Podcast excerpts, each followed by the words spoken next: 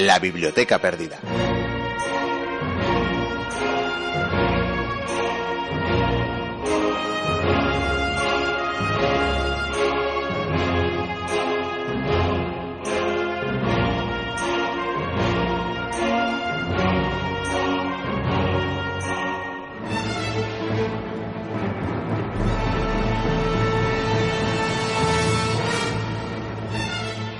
Se dice que ya en la antigua Grecia era costumbre colocar tortas con velas encendidas en los altares de los templos dedicados a los dioses.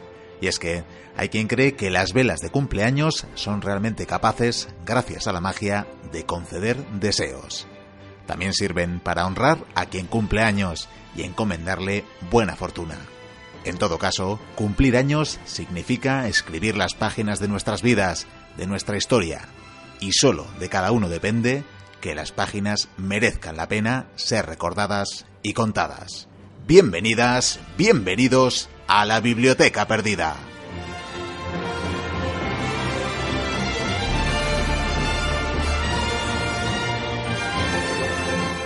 Arrancamos el programa, la edición número 213 de la Biblioteca Perdida, hablando de cumpleaños y lo hacemos por varias razones. La primera, porque queremos hacer un poco de magia radiofónica, queremos felicitar a una joven oyente de Martos, Jaén, que hoy 28 de febrero, día de Andalucía también, por cierto, cumple años. Eh, pero además eh, de hacerlo a través eh, de las ondas, queremos hacerlo también enviándole una carta que ahora mismo ya debería estar en sus manos. Así que muchas felicidades, Miriam, y recuerda, tal y como te decimos en la tarjeta de felicitación, que crecer no significa dejar de creer en la magia. También queremos eh, dedicarle el programa, además de a todos los oyentes de Andalucía, a todos aquellos mochuelos nacidos un 29 de febrero. Y es que han tenido que aguardar cuatro años para poder celebrar su cumpleaños como podrán hacer estos eh, días. Sin duda también para ellos son días realmente mágicos.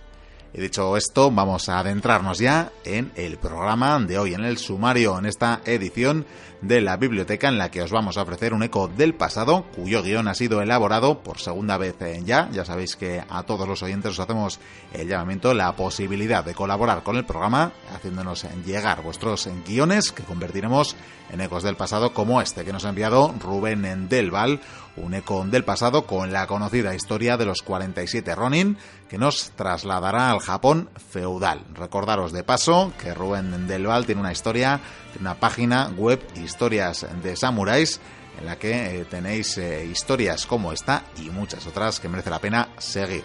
También contaremos en el programa de hoy con un monográfico dedicado a la Casa Real Francesa de los Valois, que lideró los designios del Reino Franco durante tres eh, siglos con monarcas memorables y otros más bien dignos de olvido. Finalmente vamos a recuperar de anteriores temporadas una sección historias de cine, en la que hablamos de cine e historia, de cine o series históricas, que será más bien de lo que hagamos en esta ocasión, y es que es una de las series eh, predilectas para cualquier amante de la historia. Nos referimos, por supuesto, a Roma.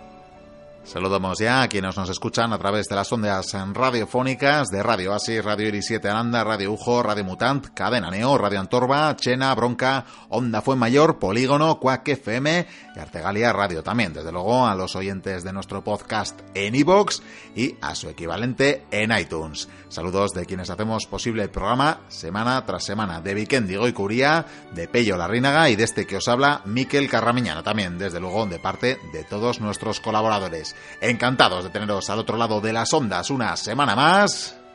¡Comienzo la aventura!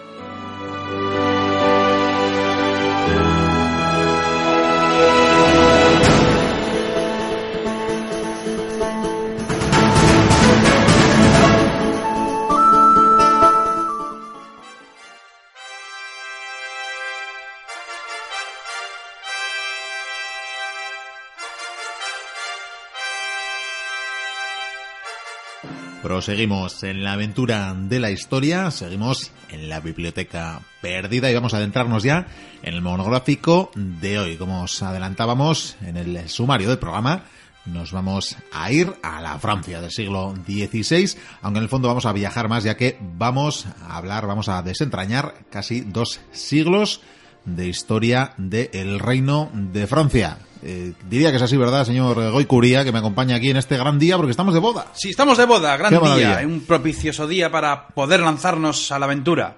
Porque en esta magnífica boda, Miquel, te voy a decir que voy a participar en unas justas medievales. ¿Qué me dices? Como lo oyes, sí. Aunque estamos en... ¿Tienes equipado? Vengo equipado con todo. Tengo ahí mi fiel corcel, tengo armadura, eh, ciño casco, lanza, todo lo necesario, una espada. La corona no se la arrebates al rey todavía. Y la gente se preguntará, los mochuelos se preguntarán, ¿pero qué hacen en Francia a mediados del siglo XVI? Con lo raro que hablan ahí. Con, con, lo, raro, exactamente. Pues porque hace mucho que no hablamos de Francia. Sí, la verdad que sí. Nos centramos eh, mucho en el Reino de España, ciertamente. en Portugal. Eh, salimos poquito. A Portugal hemos ido de visita más de una vez, pero, pero la verdad que a los francos les tenemos abandonados. Les tenemos abandonados. Y es por ello que el otro día. La historia de Francia es, es es que es larguísima, es tan larga como podemos tener nuestra propia historia. Entonces, claro, hay que elegir algún momento, algún acontecimiento, algo, pues para poder narrar una historia mm, interesante. Y es por ello que me gustaría hoy hablar de la dinastía Valois. De la dinastía Valois. Valois o Valois, como lo escribiríamos. O Valois, no sabemos pronunciar la S del final, pero, pero ya sabéis que la biblioteca Language School es eh, fértil en eh, contenidos. Efectivamente. Es una dinastía muy interesante que nos va a dar nada más y nada menos que a 13 soberanos que van a, gobernar ese reino de Francia con sus antibajos, te voy a decir desde ya. Durante dos siglos y medio, nada más y nada menos. Sí, sí, Sin embargo, yo es que casi la considero una dinastía maldita. maldita. Porque vamos a encontrarnos con algunos gobernantes que van a hacer las cosas bien, pero la mayoría en general lo van a hacer mal o van a tener muy mala suerte. Porque te voy no, me estarás vaticinando malos presagios. Muy malos presagios. de hecho, va a salir Nostradamus en esta historia. ¿Qué me dices? Como lo oyes. Sí, sí, sí. Hasta la casa Medici, no te digo más. La italiana, ¿eh? La italiana. Pero yo te voy a decir una cosa. De estos 13 gobernantes... Yo creo que unos 7, 8 estuvieron un poco en el poder. Poquitos, o sea, parecían godos, ¿no? Eh, no, no tanto, porque los godos creo que tienen el récord Guinness. Tienen, récord. Estos, en todo caso, eran una rama de otra dinastía también muy característica y muy renombrada como los Capeto, ¿no? Efectivamente, porque la. Bueno, de hecho, cuando guillotinaron a, Luis XVI, le guillotinaron llamándole Capeto. Eh, o sea, se, se, Pues sí, la verdad es que es una. Sin embargo, la historia de esta dinastía, de esta familia casi casi, va desde 1328 hasta 1589. Y si es tan famosa, yo creo que es eh, por dos personajes en concreto. Uno por Francisco I, el cacareado, el gran rival de, del rey Carlos I de España y V de Alemania. Efectivamente. Eh, cuántas batallas, cuántas guerras y las perdió todas el hombre. Y según, por, por último, eh, seguramente el el otro más importante, el otro personaje más interesante, probablemente su, su hijo menor.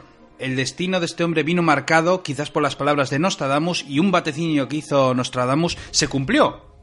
Se cumplió a costa de, este soberano, lo cual le hizo muy famoso porque fue el vaticinio, el primer vaticinio que hizo y que se cumplió y mientras él estaba vivo y todo el mundo lo pudo ver. O sea que, y era complicado de hacer. Y mira que él se dedicaba a otras cosas, ¿eh? pero tenía sus, a muchas, De hecho, algún día. Tenía sus hobbies. Eso es verdad. Pero bueno, no sabemos que hacía de todo. La verdad es que un personaje. Era un sobre todo un universalis, ¿no? De estos que mentamos de vez en cuando.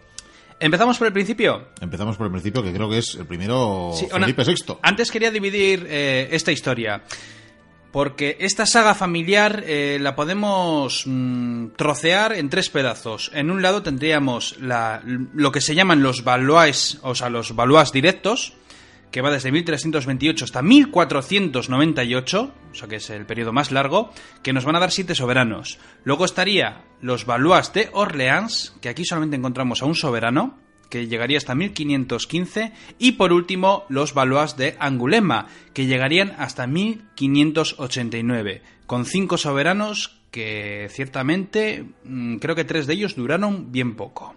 Vamos allá. Tenemos, tenemos la radiografía. Empezamos con Carlos IV de Francia, que se muere sin dejar heredero varón, ¿no? No, mucho antes. Todavía antes. Mucho, yo ya sabes que yo me pongo aquí. ¿Cómo te remontas? antes de que esta familia llegase al poder en Francia, estos eh, formaron parte de lo que sería una rama secundaria de los Capeto, como bien hemos dicho, ¿no? Sí. Resulta que este nombre, los Valois, viene precisamente del territorio que gobernaban, porque era un condado, es decir, que hablamos del condado de los Valois, el cual, tiempo atrás, Felipe III de Francia, aquel soberano, otorgó en 1284 a su hijo más pequeño llamado Carlos. Dijo, bueno, tú eres el más pequeño, pues lo típico, pues te vas a hacer conde de, este, de este territorio. Carlos tenía hermanos mayores, entonces en principio no iba a ser rey. Sin embargo, la historia va a tener muchos tejemanejes. Vamos allá. Resulta que al morir el rey, evidentemente el sucesor fue el mayor de los hermanos. En este caso le tocó el turno a Felipe IV el Hermoso, famoso en esta historia por una razón, porque fue el que se cargó a los templarios. Philippe Lebel. Sí. Maldito. eh, infame. Infame, infame, infame, de la lista de los infames, Sí, claramente. sí, Solo sí. quería... Bill Metal, Bill Metal. Bill Metal, la verdad es que tenía que haber aprendido de su padre. Bueno, este Felipe Hermoso, pues bueno, mm, algunos personajes vamos a tener que resumirlos porque hablamos de demasiados soberanos, pero lo que te voy a decir es eso. Es famoso porque se encargó del juicio de los templarios, eh, previo pacto de hablar con el Papa, ya hablamos del cisma de, de Occidente, cómo estaba ese jaleo. Y bueno, la Orden del Temple se fue a Garete y este soberano pues al final eh, se quedó con las tierras de los templarios, pero no encontró ese tesoro misterioso, esa plata de dónde provenía, que algún día hablaremos de ese misterio en los misterios de la historia cuando terminemos con los opars. Bueno, este también sufrió un mal presagio, hay que decirlo. Se murió en nada, sí. Entonces, claro, a su muerte, pues tenía tres hijos. Hablamos de los que fueron, vamos, en este caso, Luis X, Felipe IV y Carlos IV. Bueno, pues resulta que estos tres soberanos gobernaron en diferentes periodos de la historia, cada uno gobernó durante unos años, pero todos fueron muriendo. Murió Luis, le siguió Felipe y después le siguió Carlos. ¿Cuál fue el problema? Que todos murieron sin dejar ni un solo heredero. Y claro, empiezan los problemas. No hay un heredero, tenemos que buscar al familiar más cercano. Y tiene que ser hombre, por supuesto, estamos en la Edad Media. Y tras buscar y encontrar por fin, dieron con aquel personaje idóneo. El trono recayó en 1328, y es el año en que comienza esta saga familiar, en el primogénito de Carlos de Valois, el hijo de Felipe III que le dieron el condado. Bueno, pues su hijo fue llamado a convertirse en el nuevo soberano de Francia con el apodo de El Afortunado, y nunca mejor dicho. Sí, mejor dicho, me- mejor decirlo así, porque luego de nomenclatura fue Felipe VI. Y claro, eso se confundiría con el rey actual de España, ¿verdad? Anda, claro, es verdad. Sí, y este no sé yo si es muy afortunado. No, no, quizás no. Vivir vive bien, eso sí. Bueno, continuamos con la historia.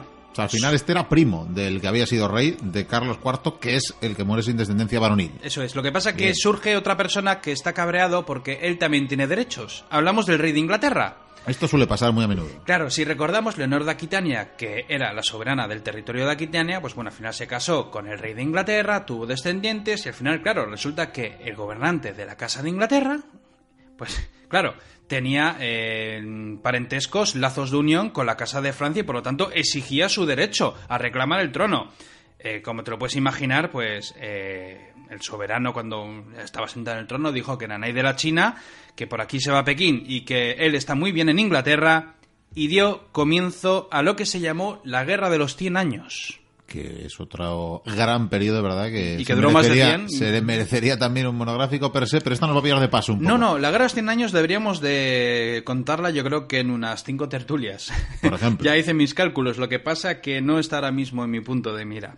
Entonces, te voy a contar algunas curiosidades de los monarcas que siguieron a este personaje mm, para que la historia sea un poquitín más rápida y más práctica, si te parece bien, ¿eh? Me parece perfecto. Bueno, eh, vamos a hablar, bueno, eh, esta guerra de los 100 años, en un breve resumen, eh, Inglaterra combate contra el Reino de Francia, hay batallas, Inglaterra siempre tiene ejércitos más pequeños, sin embargo, vence en la inmensa mayoría de las batallas, les quita territorios, les quita castillos, les quita plazas a los franceses, encima para colmo luego surge el estado de Borgoña, el reino de Borgoña, que también quita territorios a Francia, y de hecho, en esta guerra es cuando Francia llega a tener bueno, llega a ser el momento en el que menos territorio tiene de toda su historia. O sea, es casi casi como un mosaico de, de- de territorios que algunos incluso están separados por otros territorios Bueno, y se queda muy pequeña. Quitando la Segunda Guerra Mundial, vaya.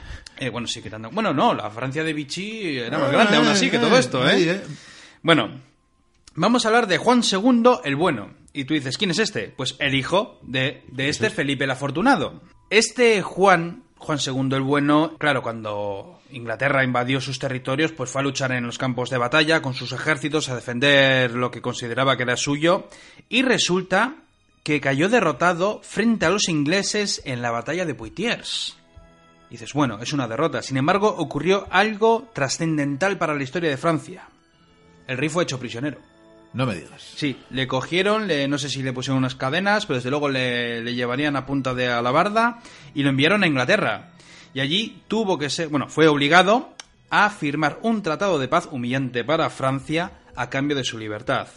Él tuvo que firmar este tratado, evidentemente, y claro, cuando salió de Inglaterra, tuvo que dejar a sus dos hijos, a sus dos únicos herederos en Inglaterra, como garantía de que iba a mantener esa paz. Claro, entonces ocurrió un problema.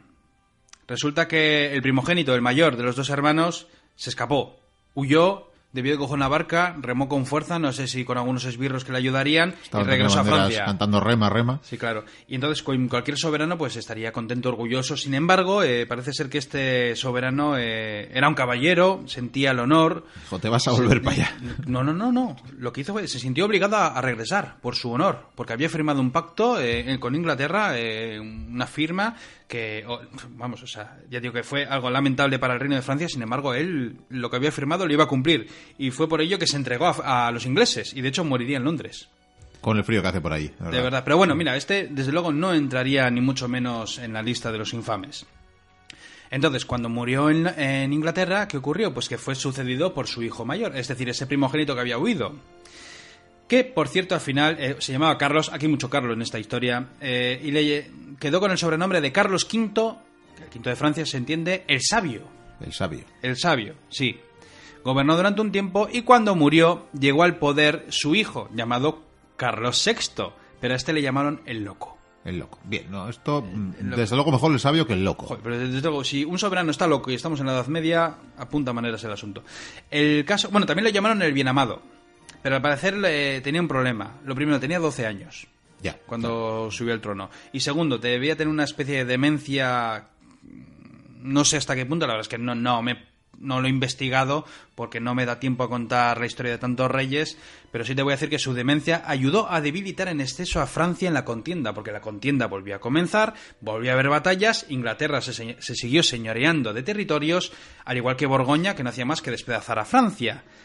Echa cuentas de cómo estaba en estos momentos aquel reino tan fuerte, tan, tan famoso. Si hecho, Carlos Magno levantara la o cabeza. sea, bueno, lo- los, lo- los estados de, de Cataluña y de, de Aragón respirarían aliviados en estos momentos, porque Francia siempre era el enemigo que cruzaba los Pirineos y que iba por ellos. Bueno, pasaron dos años y se murió. O sea que no, no duró mucho. No, sé si fue por la demencia o porque alguien metió veneno. Porque no era tan bien Porque amado. Aquí, claro, yo siempre digo que se mueren, pero siempre hay veneno, siempre hay espadas donde caerse, ya sabes. Sí, sí. La espada donde se cae la gente es una cosa muy habitual en la historia, más de lo que parece. Pero te voy a hablar de, de este soberano, que este sí que fue famoso, otro Carlos, como no puede ser de otra manera. Hablamos del delfín Carlos VII el Victorioso. Este ya es cuando llega la otra, ¿no? Efectivamente, es. aquel que al final fue reconocido y coronado gracias a Juana de Arco, cuya historia algún día también deberíamos de traer a este programa. por No hemos hablado de Juana de Arco todavía. No, en los archivos de Batir solo. Y la verdad es que con Juana de Arco igual eh, habría que hacerlo también en dos tertulias o tres, porque para hablar un poquitín también de las batallas, que ya sabes que me, entre me los flipa. temas estrella que tenemos todavía por tocar, como este, Pues- y las peticiones de los oyentes, creo que tenemos que hacer la biblioteca perdida hasta el año 2234 por lo menos. ¿Y qué vamos a hacer con las 30 tertulias que íbamos a hacer de la Segunda Guerra Mundial? ¿O las 15 de la Primera Guerra Mundial? ¿O es más, todas las tertulias que íbamos a hacer de la Guerra de Independencia? Que son muchas de... Vamos, es que es demasiado lo que tenemos que abarcar. O la Guerra de Secesión, que también estaba pendiente. ¿Cuánta guerra, por cierto, eh? Mucha guerra, siempre. Mu- mucha- mucha guerra, que la historia se escribe con, con sangre y con balas. Sí. Bueno, Juana de Arco, algún día hablaremos de ella. Además, el asedio de Leturel va a ser impresionante contarlo.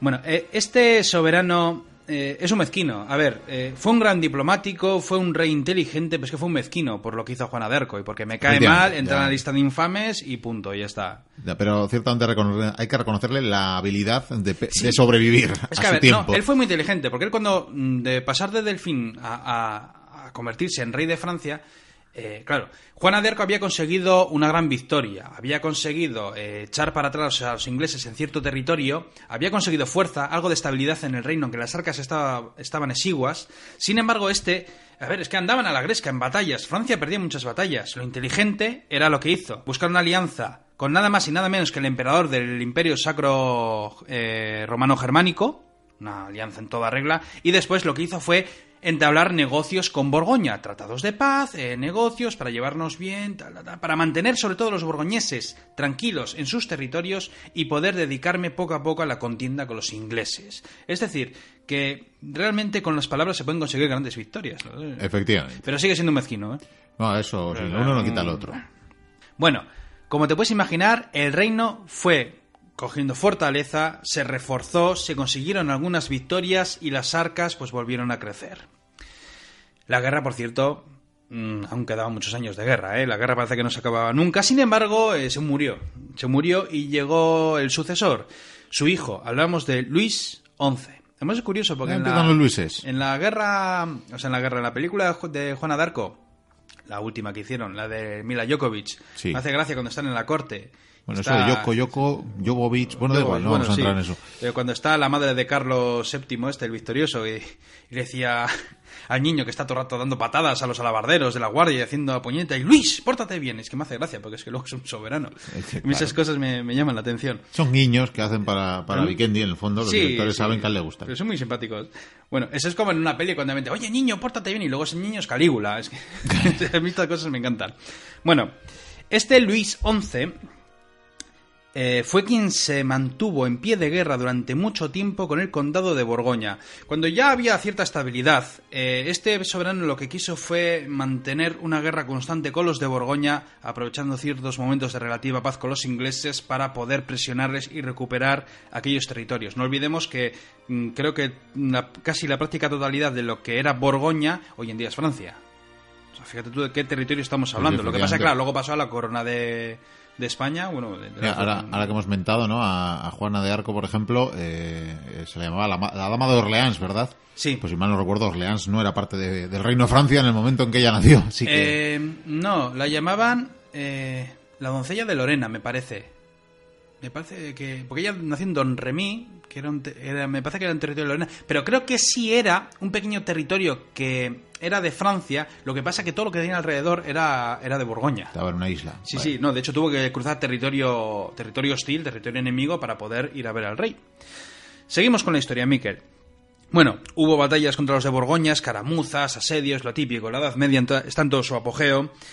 Y claro, este soberano lo que seguía era recuperar aquellos dominios que, según él, por derecho le, le, correspondían. Sin embargo, llegó a caer preso en manos de Carlos el Temerario de Borgoña, es decir, el soberano que controla los designios de los borgoñeses.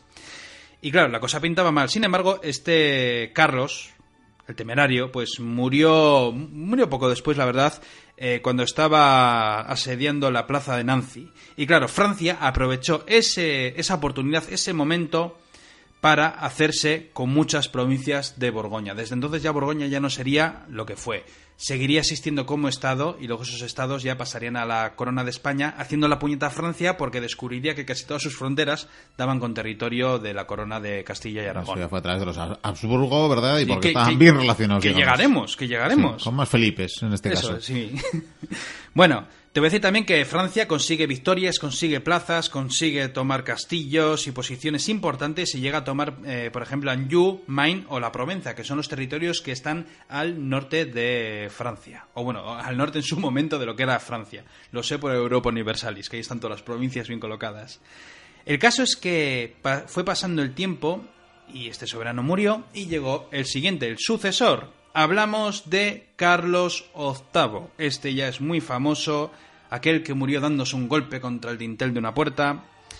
Y este... Ya, nos os contó al final. Sí, sí, no, pues que, es que es de chiste. Este debía medir como casi dos metros, era muy alto. Y debía darse un golpe, pero bueno, eso voy luego. El caso es que este, poco antes, o sea, poco después de conseguir el poder, lo que hizo fue conseguir, bueno, consiguió anexionarse la Bretaña eh, por vía del matrimonio. ¿Para qué hacer la guerra cuando podemos hacer el amor? Consiguió hacer una alianza con Bretaña anexinándosela a cambio de un matrimonio por conveniencia, que era lo que hacían todos los soberanos de su tiempo.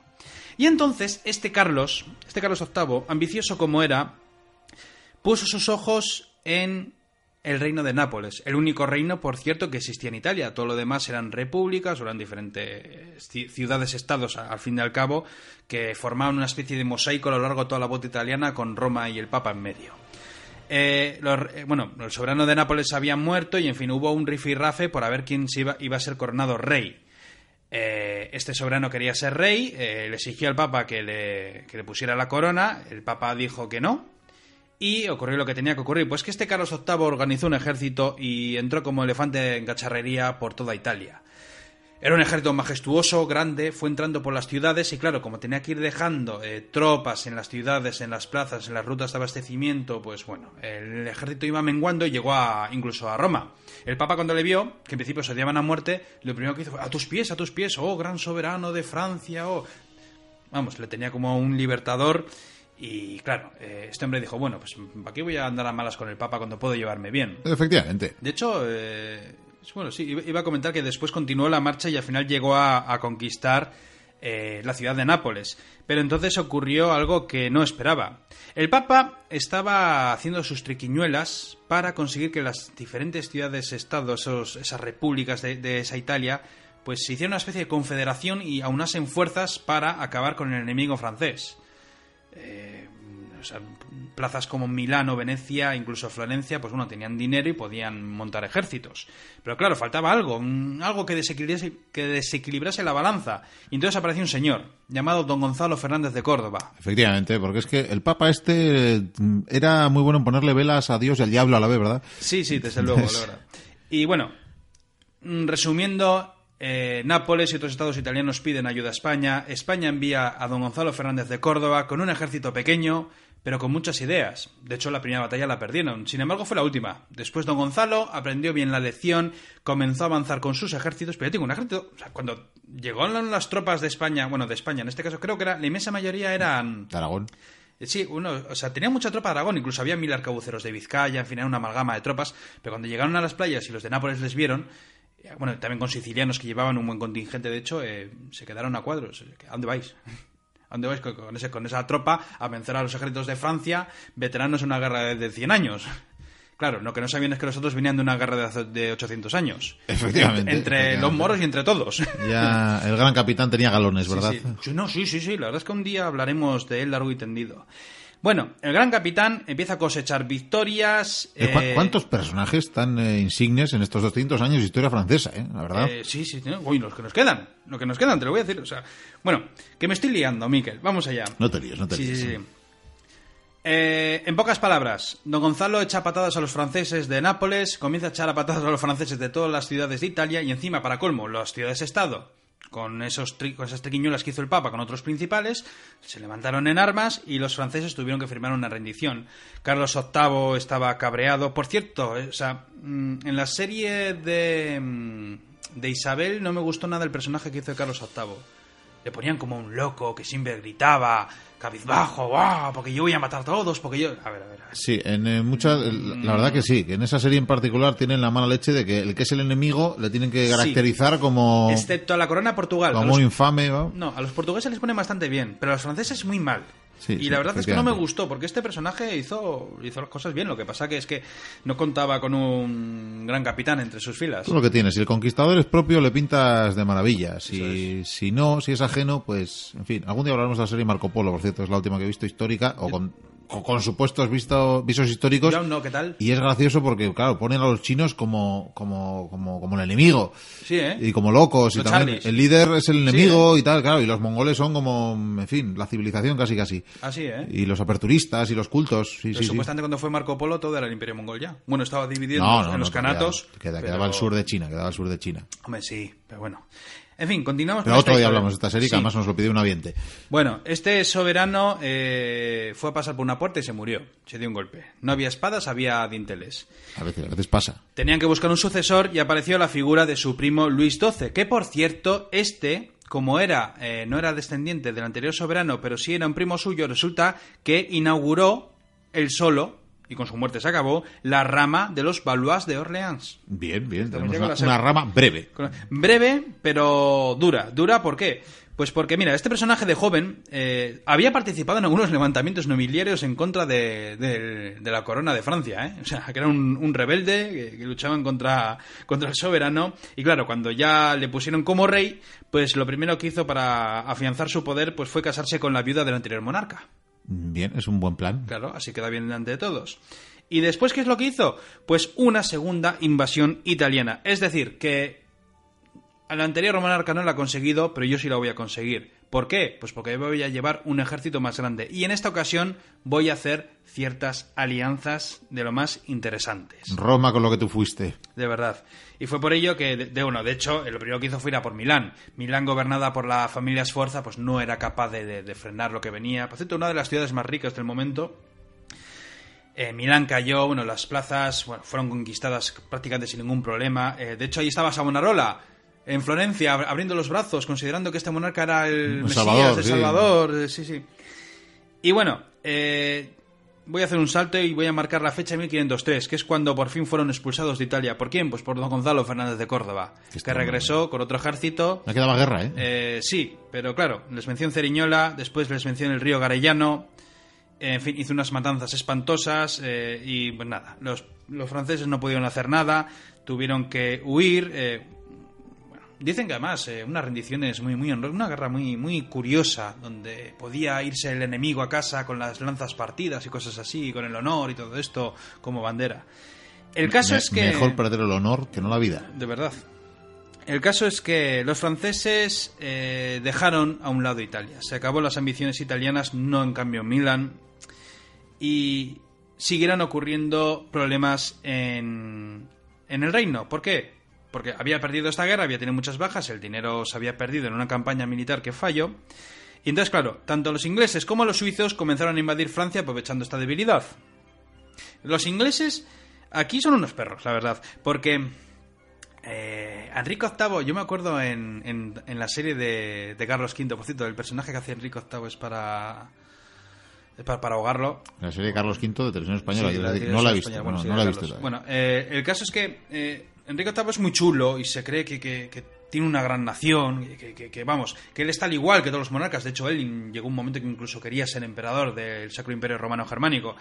Eh, a ver, el inglés lo que hacía era aguardar y se aliaba con unos, se aliaba con otros. Y lo que siempre hacía era procurar entrar en conflicto cuando entraba con otro compañero, es decir, con otro aliado, véase España o Francia o quien fuera, para luchar. En este caso, bueno, fueron ahí, hubo batallas y entonces, claro, este soberano, ¿qué es lo que hizo? Pues casarse con una de las hermanas de Enrique VIII. ¿Para qué? Para lograr una paz con los ingleses. Una paz que más adelante se rompería, como te puedes imaginar. Por último, te diré que este soberano murió sin descendientes. Y entonces el trono fue a parar. A Paco, por fin Paco. Sí, hablamos de aquel que inauguró la rama Valois Angulema, su primo y yerno Francisco I. Un personaje que tampoco me ha gustado nada como lo han puesto en la serie, porque yo me lo imagino desde luego más serio. Este ya le va a dar cierta estabilidad al país, ¿verdad? Sí, lo que pasa que yo creo que es un personaje maldito, maldito, maldito por el emperador Don Carlos, el nuestro, el de, el de, el de, Sí, aquí, fue, el de- España. su alter ego. Sí, pero es que era su alter ego y siempre se declaraban guerras, luchaban y se odiaban a muerte por muchas cosas que se dijeran, pero es que Francisco perdía todas. O sea, consiguió algunos triunfos, algunas, que al final perdía todas. No Bueno, estamos poniendo fecha y probablemente no es tan necesario porque estamos hablando de acontecimientos eh, harto y muy conocidos, pero vaya, que ya estamos en el siglo XVI. Estamos a inicios Por del si alguien- sig- a por si alguien no se ha dado siglo cuenta. XVI. Bueno, sí, nombre antes 1503, bueno, la gente más o menos... Sí, puede te vamos dando eh, algunas fechillas, pero bueno, en este caso, pues eso, ya Lo estamos sí- en el siglo XVI. Lo que sí te voy a decir es que con este Francisco I lo, eh, nació lo que ya comenzaría a fraguarse como una especie de ya fra- una Francia centralizada bajo una monarquía absolutista donde poco a poco las casas nobiliarias irían perdiendo poder, que era exactamente lo que estaba pasando también aquí en España. Efectivamente, empieza a asomarse el absolutismo. Y entonces llegaron las guerras. Primero que si el milanesado. eh, hubo batallas, hubo escaramuzas. De hecho, eh, llegó un momento en que incluso ayudó. En 1512, por ejemplo, se conquistó Navarra. Entonces, claro, lo que hizo este soberano fue ayudar a los navarros a reconquistar eh, el reino perdido. Y de hecho les costó un huevo, porque tanto navarros como franceses se pertrecharon en algunas plazas que, vamos, lo- los castellanos se las vienen y deseaban para, para conseguir rendirlas. Eh, te puedo decir que, por ejemplo, en aquellas batallas con el milanesado, con el- en, en los territorios de la Provenza, pues bueno, mm, los franceses tiraban mucho de mercenario suizo.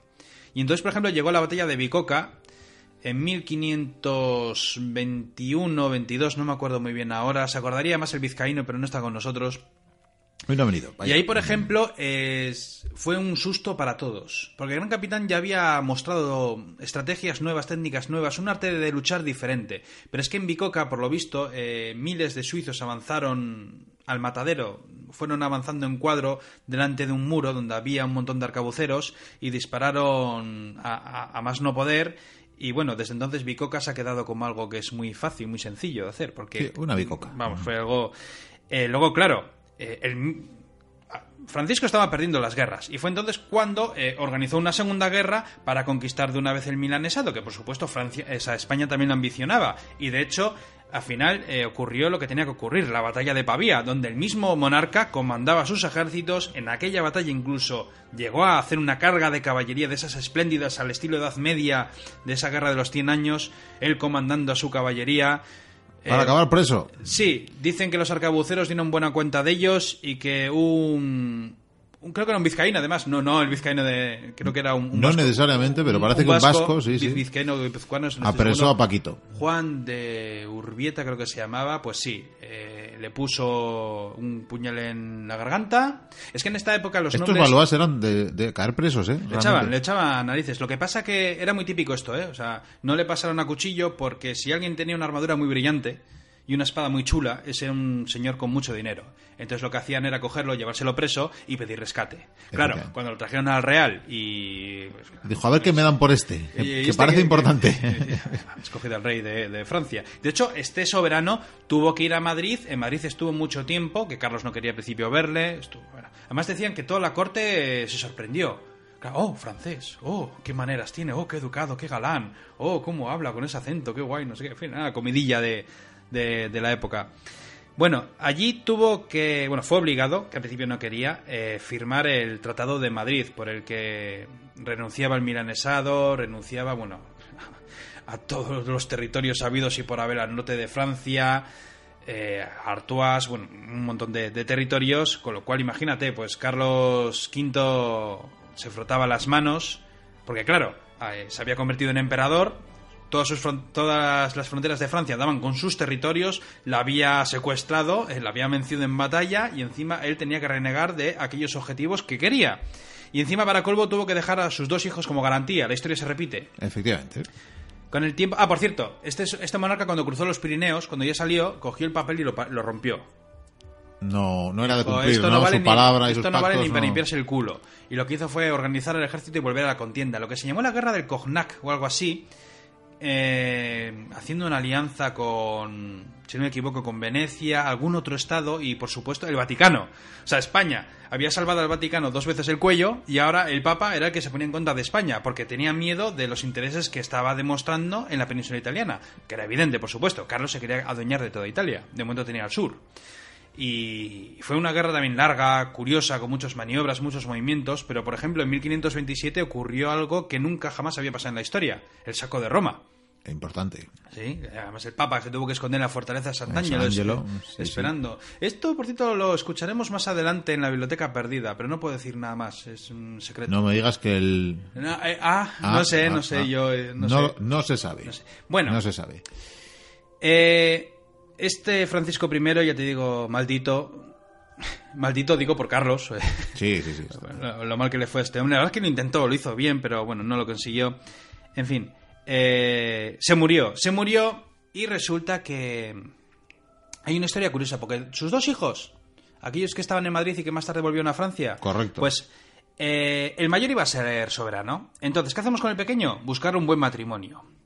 ¿Qué buen matrimonio podíamos conseguir? Mm, mirando a alguien importante. Y fue por ello que se fijaron en Catalina de Médicis, que era una de las herederas de la casa de Medici. Y esta alianza interesaba. ¿Por qué?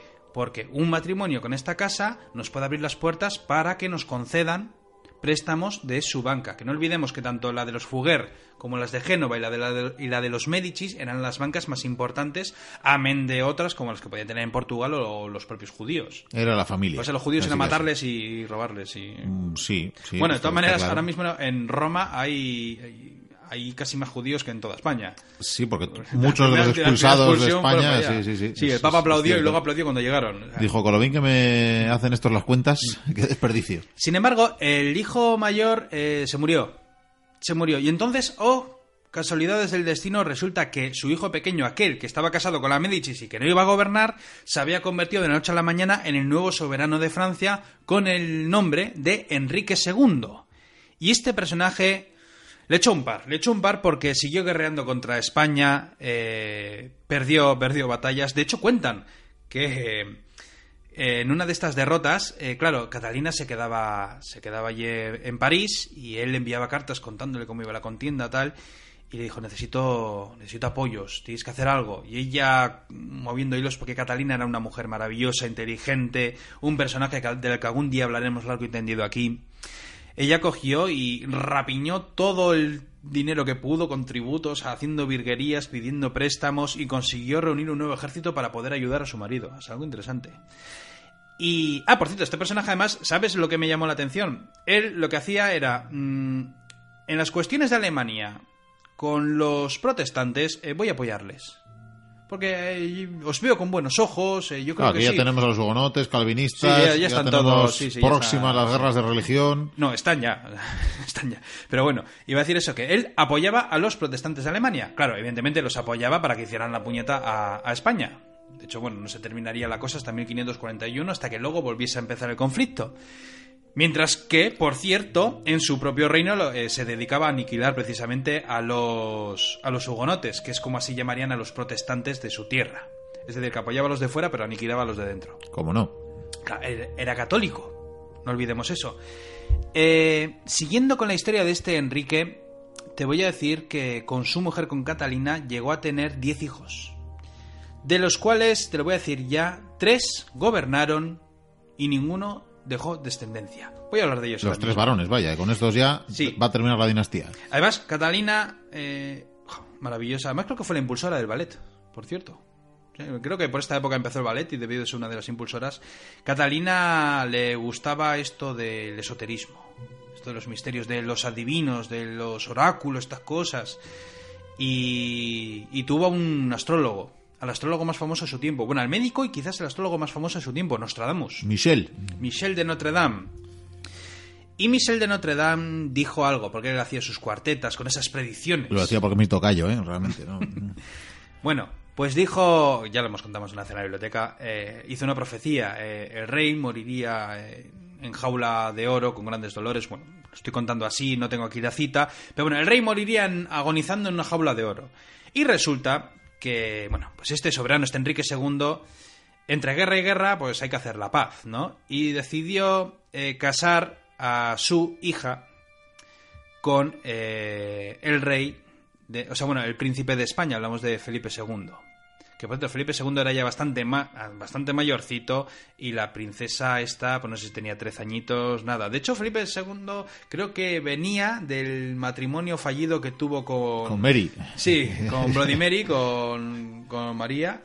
La de Inglaterra, vamos, eh, porque ella era muy mayor, no podía tener descendencia y al final se murió, vamos. Y este, pues bueno, volvió y el padre dijo, pues te vas a casar con la de Francia y así vamos a tener un periodo de paz. A ver cuánto dura. A ver, a ver. A ver cuánto dura.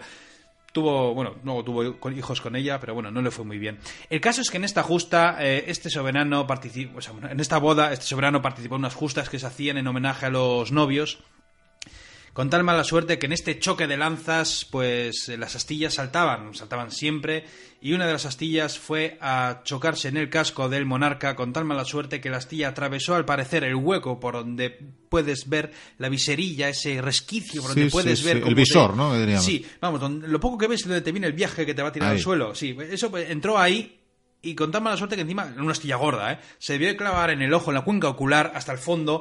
encima, que tuvieron un problema, porque, claro, se cayó al suelo entre gritos, lamentos, la gente corriendo.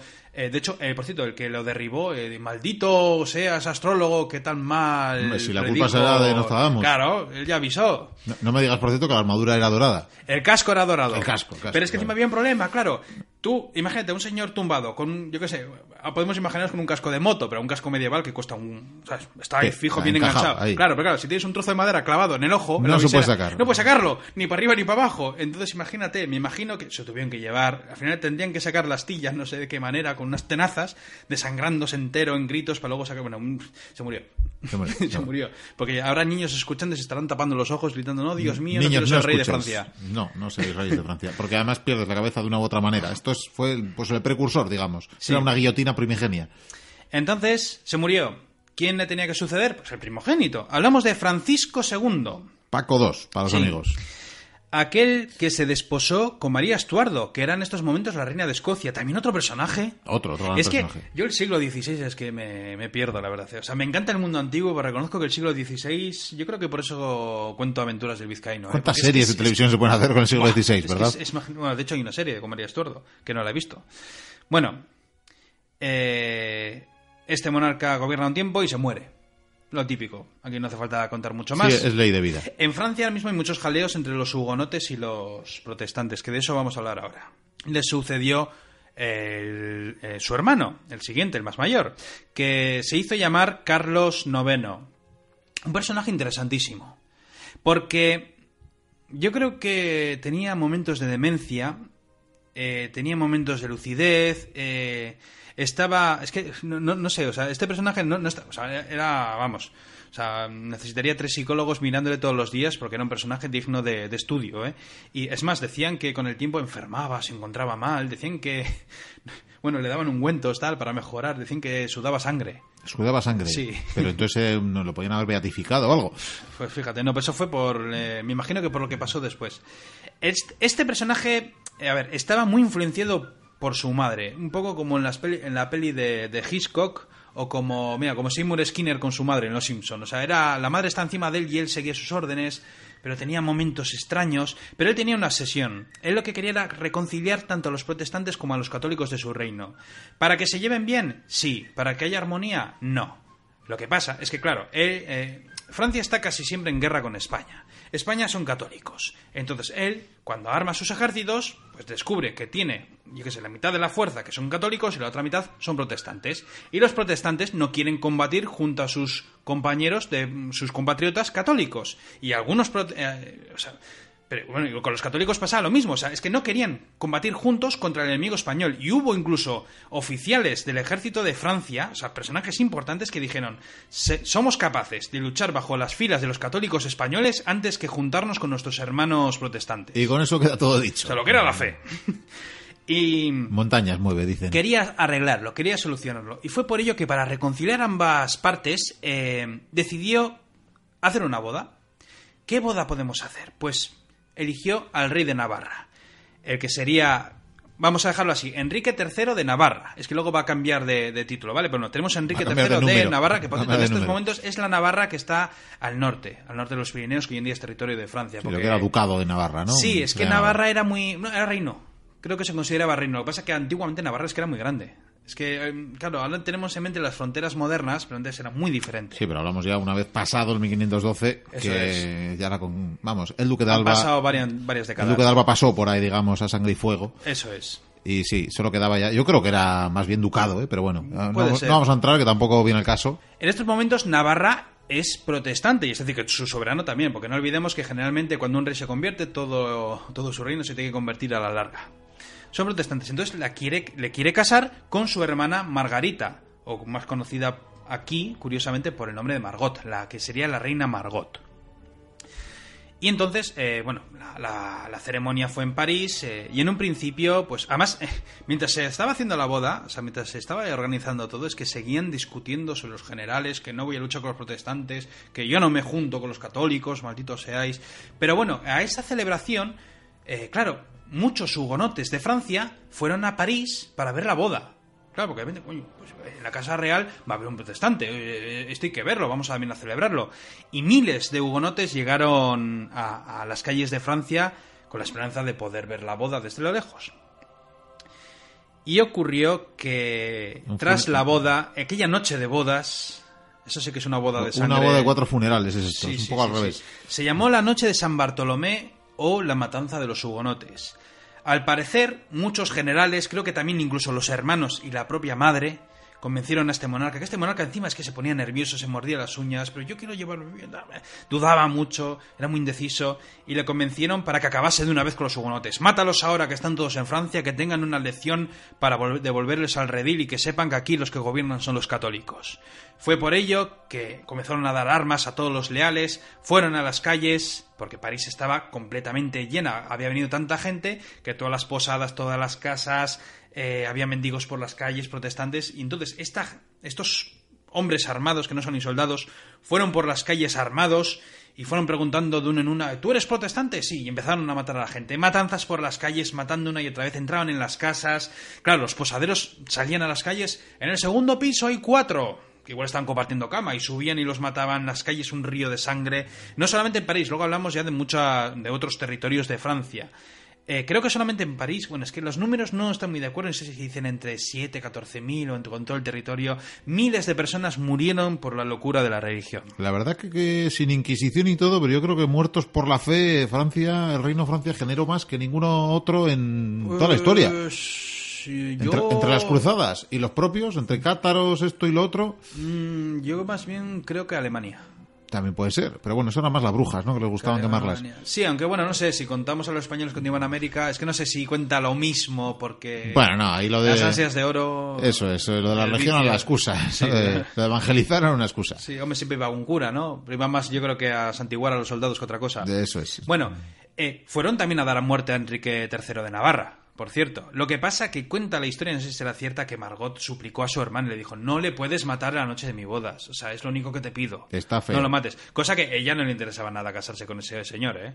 Encima era más mayor que él y tal, y no, no, no quería, pero bueno, ella dijo, es mi marido, me imagino que él la suplicó. Viuda tan Y- joven, no. Y, y se salvó. Y se quedó como, yo pondría entre comillas, pero vamos, allá, invitado en la corte de Francia, invitado que no se puede ir, eh, vamos, un prisionero en toda regla, pero bueno, se mantiene en la corte. En una corte eh, hostil, llena de enemigos, porque claro, era el único protestante que había en toda la corte, echa cuentas. Dicen que por y el cierto... único que quedó vivo en la ciudad, casi. Sí, casi. pero dicen que eh, con el tiempo se fue haciendo amigo de Carlos IX, de este que no está muy bien de la cabeza. Sí. Que se llevaron muy bien. Lo que pasa que al parecer hubo una intentona para asesinar a este Enrique. No se sabe si era para eh, eliminarle a, a- Enrique o para matar al propio soberano. No estoy muy seguro. Solo sé que al parecer, eh, como en, el en la película, o en el libro, mejor dicho, del El nombre de la rosa, eh, debieron de envenenar un tratado sobre aves y en las esquinas dejaron ese veneno emponzoñoso que estaban las hojas pegadas. Y no sé si fue casualidad o qué, pero bueno, el soberano comenzó a leer ese libro pasando las hojas, chupando ese dedo para poder pasar esas hojas. Y pues ese dedo fue eh, llevando veneno poco a poco a su lengua y este soberano pues mm, o sea, sudó sangre y entre delirios... Queridos mu- mochuelos, usar, usar dediles para pasar las hojas. Mucho más seguro. Margarita, imagínate, se les están muriendo todos los hijos. Esta mujer no sobre... creo que sobrevivió a, a- a todos sus hijos varones, eso ¿Has, desde dicho, luego. has dicho Margarita o Catalina? Perdón, eh, Catalina, sí, perdón. Catalina sobrevivió a todos sus hijos varones. Es algo terrible para ella. Y vio como su marido murió en la justa, bueno, o sea, terrible para ella. A- Así que se la considera también con, corregente porque realmente parecía que mandaba más ella que los hijos. La ¿no? viuda negra siempre iba de negro, desde la muerte de su marido. Decían que iba de negro y luego llevaba esa gola tan espectacular en el cuello. Y bueno, un personaje. Además, creo que fue ella la que puso de moda también la cintura de avispa. Eh, O sea, pues de, de- de las cortesanas, lo pues típico no, de la le, época. no la le moda. voy a seguir la moda. Recuerda que Francia imponía moda. Sí, sí, desde luego. O sea, sí. desde la París, Edad Media, ¿eh? París ya sí, lleva varios siglos imponiendo moda. Claro.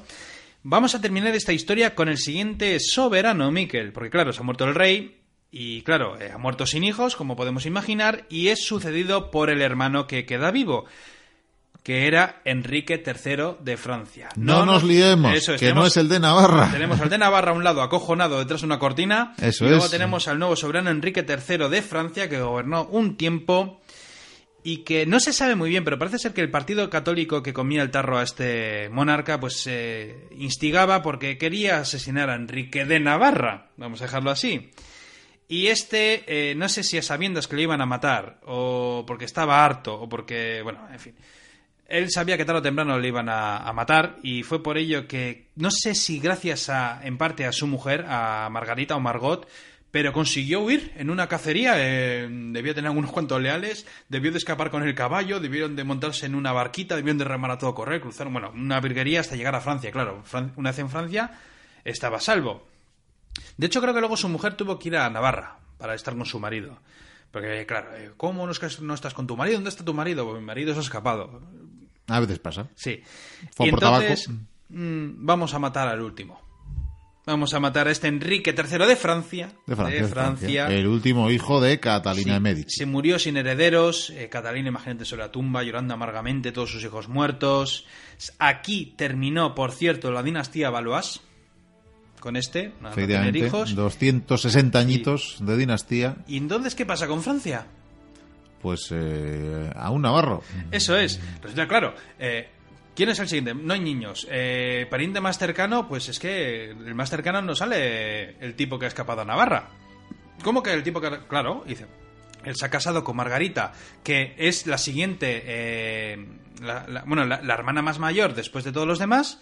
Y dice, entonces ella debería ser reina con su marido. Y es por ello que eh, envían emisarios a Navarra diciéndole pues que regrese, que, que tiene que ser coronado como rey de Francia. Ah, pero una cosa, si quieres ser rey de Francia, tendrás que convertirte al catolicismo. Y fue entonces, dicen, cuando este soberano llegó a decir aquellas palabras que han pasado a la historia. Eh, París bien vale una misa. Ya te digo. Y fue por ello que fue a París, eh, en una misa, fue bautizado, eh, bueno, renegó de su anterior fe, abrazó el catolicismo y se convirtió en el soberano de Francia junto a su mujer, convirtiéndose en el que fue Enrique IV de Francia, por cierto, feroz enemigo de los españoles también, y Cay III de Navarra. Y Hijo un- príncipe de Andorra, Sí, por si pero- alguien quiere saber el chiste de- del Principado de Andorra. Iba a decir un último dato, Miquel. El primer Borbón de Francia. Importante. Es decir, que de Navarra los Borbones pasaron a Francia y luego, luego a nos vino rebotados con Felipe V, que luego se volvió loco y bueno. Y aquí termina esta historia. ¿Qué te parece?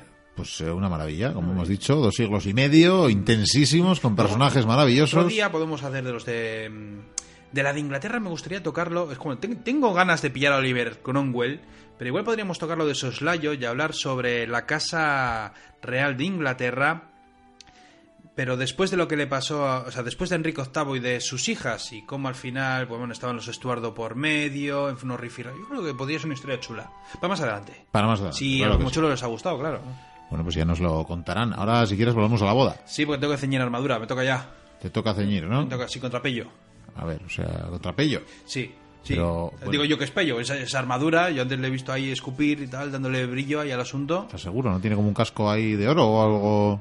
No, no lo sé, pues sí. Pues- Pero Pello ha sido siempre muy presuntuoso también. Ya, es además cierto, y- este maneja dinero, Yo ¿eh? creo que maneja, sí. Este, Sí, sí, este sisa. Cuando lo mandamos a por la compra, yo creo que se queda con las vueltas. Voy a montar en el corcel, eh, a la señal sonarán las trompetas, cargaré contra mi enemigo y por supuesto me llevaré la gloria. Y luego tengo que buscar alguna dama para darle un pañuelo o algo, Pero que es lo típico. No es al gusta. revés, no te lo tiene que dar la dama a ti.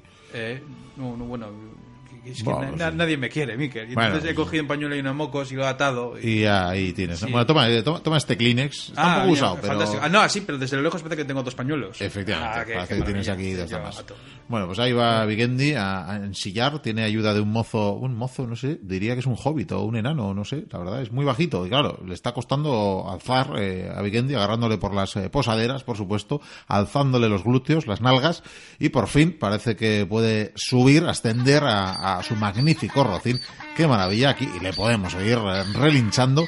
Hay quien diría, las malas lenguas dirían que son rebuznos, pero no, pero no, bien sabemos que este rocín es Billy el rocín, eh, el, clásico, este maravilloso caballo, el que va a ensillar, como no podía ser de otra manera, el, el caballero Oikuria, que por cierto lleva una armadura, pues diría que es papel de aluminio. La verdad, mira que le digo que no me traiga estas cosas en la máquina del tiempo porque luego puede crear eh, confusiones. Y ahí, ahí va, eh, iba a decir con la lanza en ristre, pero si es como una, es una amalgama de palillos chinos están, eh, sí, sí, unidos con, con, con, con celo, con cinta americana. ¿Qué es eso? Joder, verdad. Es que qué pintas que me trae a esta, a esta justa. Bueno, pues arranca ya con las trompetas y se lanza la carga contra su rival, según Vikendi es Pello, pero yo tengo mis dudas, la verdad. Y ahí, ahí que cabalga, cabalga y sí, impactó, impactó, le ha metido con todos los palillos esa lanza, le ha dado en todo el casco, le ha dado en todo el casco a su rival que ha caído dolorido, dolorido, grita, desde luego que grita. Y bueno, parece que ahí la ha dejado y Vikendi victorioso va donde, donde las damas, no sé si es la, casadera que está un poco asustada, está gritando, está llorando. Eh, Vikendi parece que vuelve hacia aquí. Eh, Vi- Vikendi, pero tú seguro que has derribado a Pello. Digo yo, ¿no?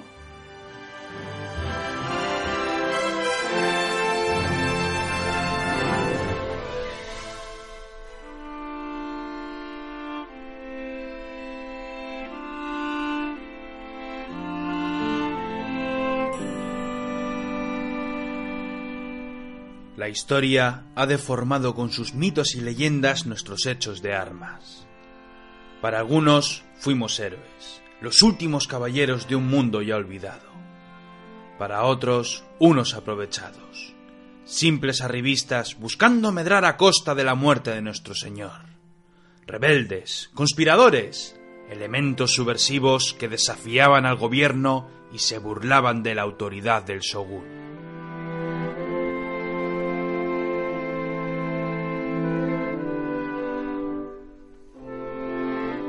Muchos años han sucedido y aún hay quien dice que nuestras acciones no eran sinceras, que actuábamos como cobardes, asaltando la casa de un pobre anciano con nocturnidad y alevosía.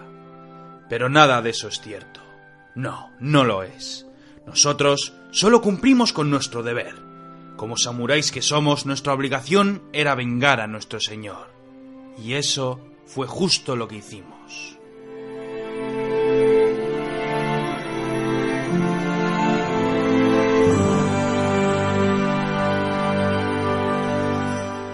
Muerte de nuestro Señor fue una infamia, una calumnia, un ultraje que mancilló el honor de todas las familias del feudo de Ako.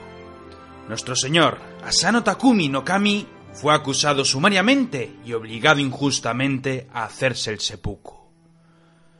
Mientras tanto, el verdadero causante de toda la trama salió intacto del entuerto. Ningún samurái digno de tal nombre podía dejar impune tal afrenta. No tuvimos más remedio que hacer lo que hicimos.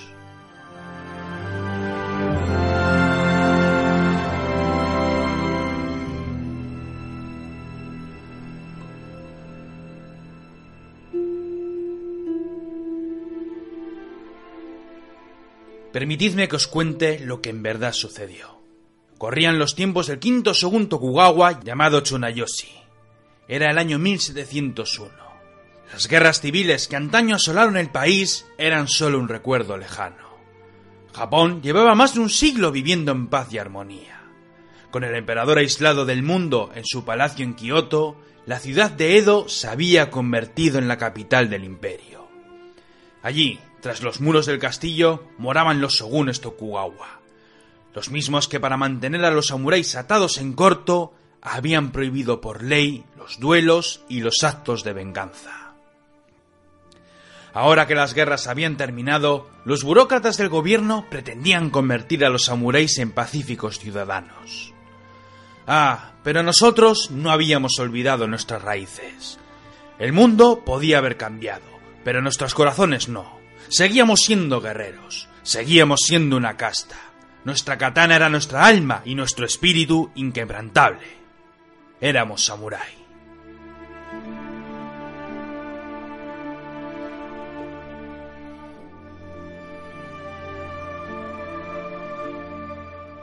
En abril de 1701, nuestro joven señor Asano Takumi no Kami, gobernador de la provincia de Ako, estaba cumpliendo con sus deberes para el shogun en el castillo de Edo. En el artificioso mundo que los Tokugawa habían creado, el protocolo era de suma importancia. Sin campos de batalla en donde luchar, la valía de los samuráis se medía ahora por su capacidad de ajustarse a la etiqueta. Y el anciano Kira Yoshihisa era el maestro de ceremonias en la corte el encargado de supervisar todos los asuntos protocolarios.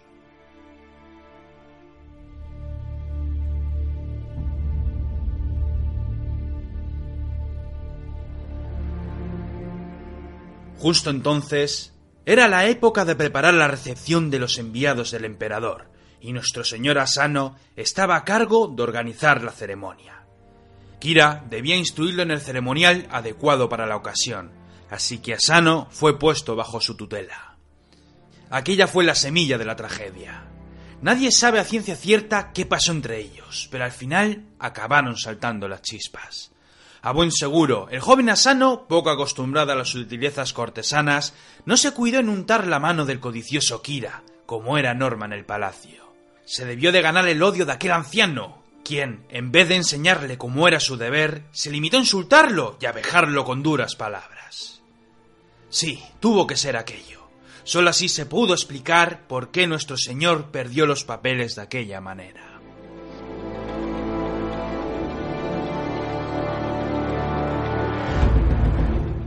Un día, al cruzarse con él en un pasillo del palacio, estalló. No pudo contenerse más y atacó al despreciable Kira con su daga. Cegado por la furia, se lanzó por él con todas sus fuerzas. Solo la presencia de otros señores feudales que acertaron a separarlos pudo impedir que acabara con su vida. Pero el daño ya estaba hecho. Desenvainar el acero dentro de los muros del castillo era una afrenta gravísima, un sacrilegio que se pagaba con la vida. Fue por ello que nuestro señor tuvo que entregar su vida por orden del shogun. Con 33 años, Asano Naganori Takumi no Kami se hizo el seppuku. Abandonó este mundo dejándonos a nosotros, a sus samuráis, a sus servidores, huérfanos y a la deriva.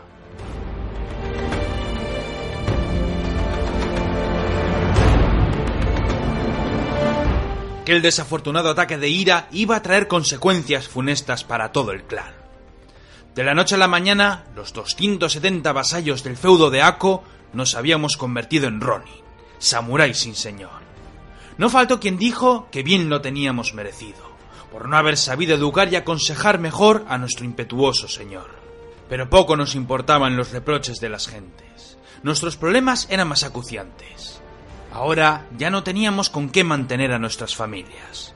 Con nuestro legítimo regente muerto, la suerte de la propia provincia Ako era incierta. Y mientras, el viejo Kira seguía con su vida en Edo. De poco valieron las leyes de Tokugawa, que dictaban que en caso de reyerta entre samuráis, ambas partes debían sufrir igual castigo. Su buena posición en la corte le habían salvado el pellejo. Sí, esa era la nueva justicia del shogunato.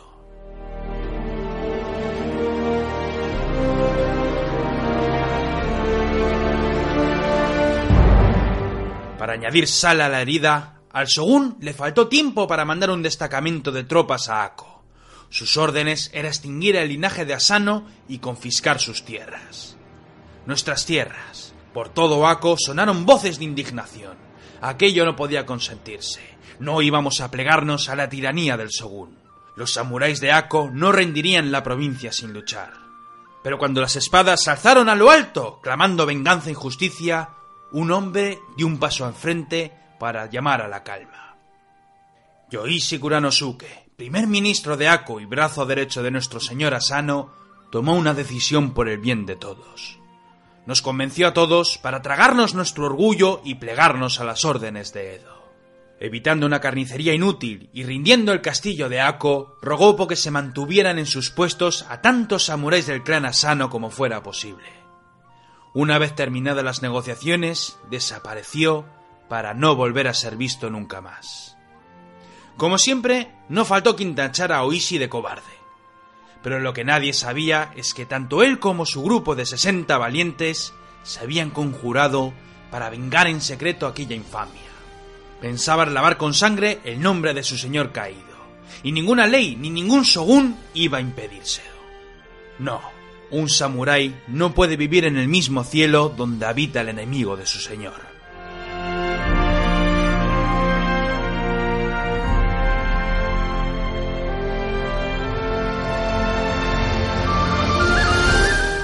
Para evitar sospechas, los conjurados nos dispersamos por todo el país y llevamos unas vidas encubiertas.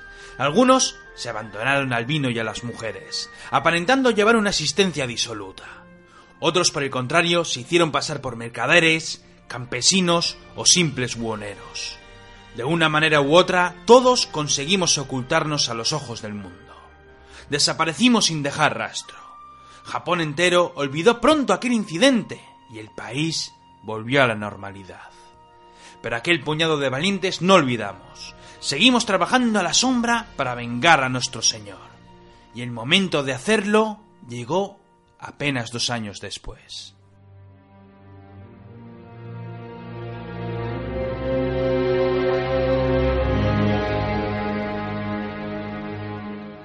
La madrugada del 30 de enero de 1503, Kuranosuke nos convocó en Edo para renovar nuestro juramento. De los 60 conjurados, solo 47 acudimos a la llamada. Habíamos perdido algunos camaradas por el camino, pero poco importaba. Los 47 nos bastábamos para hacer pagar a Kira aquel ultraje.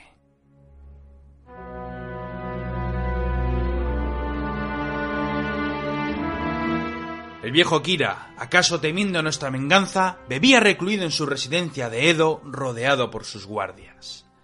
La mansión entera era una auténtica fortaleza, circundada por sólidas murallas y recias puertas. Asaltarla no era empresa que pudiera tomarse la ligera. Además, estaba rodeada por caserones similares, residencias de samuráis de alto rango que no dudarían en levantarse en armas si veían lo que estaba sucediendo en su propio vecindario. Habíamos de ser cuidadosos. Sobre todo, había que obrar con sigilo.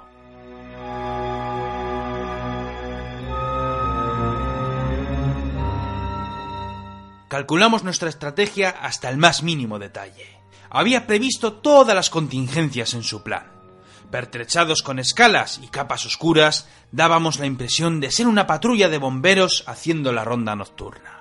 Un disfraz ideal para moverse sin levantar sospechas. La luz de la luna brillaba con tanta claridad que bastaba para ver sin necesidad de linternas y antorchas. La abundante nieve se acumulaba en el suelo, amortiguando el ruido de nuestras pisadas.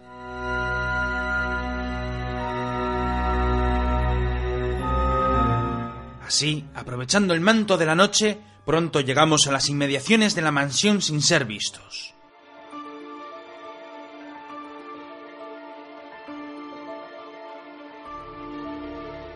Inmediatamente nos pegamos al muro que bordeaba el jardín exterior y dividimos nuestras fuerzas en varios grupos. Primero había que asegurar las distintas puertas de acceso a la casa, bloquear todas las salidas para que nadie más que nosotros pudiera entrar ni salir. Una vez controlado el perímetro, llegó el momento de pasar a la acción. A golpes de mazo y hacha, no tardamos en derribar los portones y entrar en el recinto. Una vez dentro, los guardias de Kira no parecían haberse dado cuenta de nuestra burla. Sin tiempo que perder, nos pusimos en marcha. Había que dar con Kira cuanto antes. Pero primero apostamos unos cuantos hombres en varios puntos estratégicos armados con sus arcos largos. Su misión era limpiar el terreno y asegurarse de que nadie pudiera escapar y dar la voz de alarma. El resto nos dispersamos por el jardín en dirección al edificio principal. Cada uno de nosotros llevaba silbato con el que avisaría a los demás si daba con Kira. Desde cierta distancia nuestro líder coordinaba las acciones con pericia mediante una linterna de señales. Japón llevaba casi 100 años sin vivir una batalla en el suelo, pero aquella noche íbamos a demostrar al mundo que los samuráis de Ako no habían olvidado cómo conducirse en la batalla.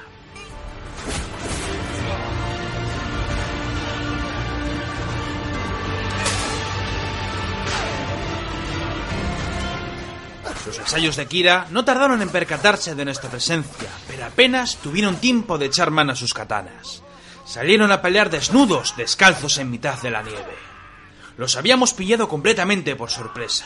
Justo es de reconocer que se batieron con valor, pero poco pudieron hacer para contenernos. No, ni los mismos budas hubieran salido a detener nuestros aceros aquella noche. Toda la furia de Ako se batió en la casa de Kira. Cerca de 20 vasallos cayeron bajo el filo de nuestras katanas y no sé cuántos más acabaron malheridos.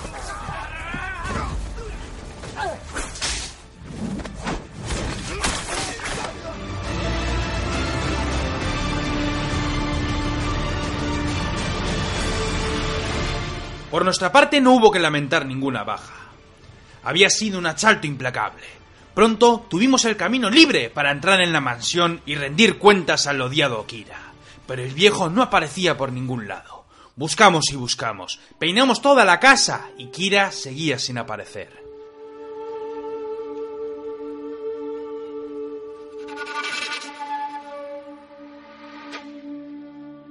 La angustia empezó a hacer mella en nuestros corazones. Acabarían por descubrirnos antes de poder cazar a nuestro enemigo. ¿Acaso todos nuestros esfuerzos habían sido en vano?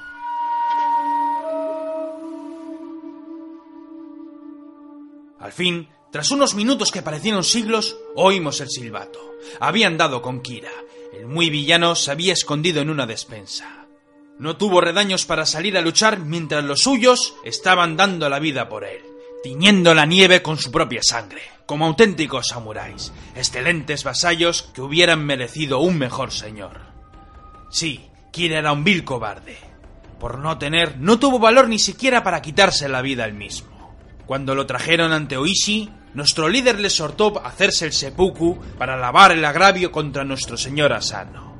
Pero aquel viejo se limitó a lloriquear y a rogar por su miserable vida.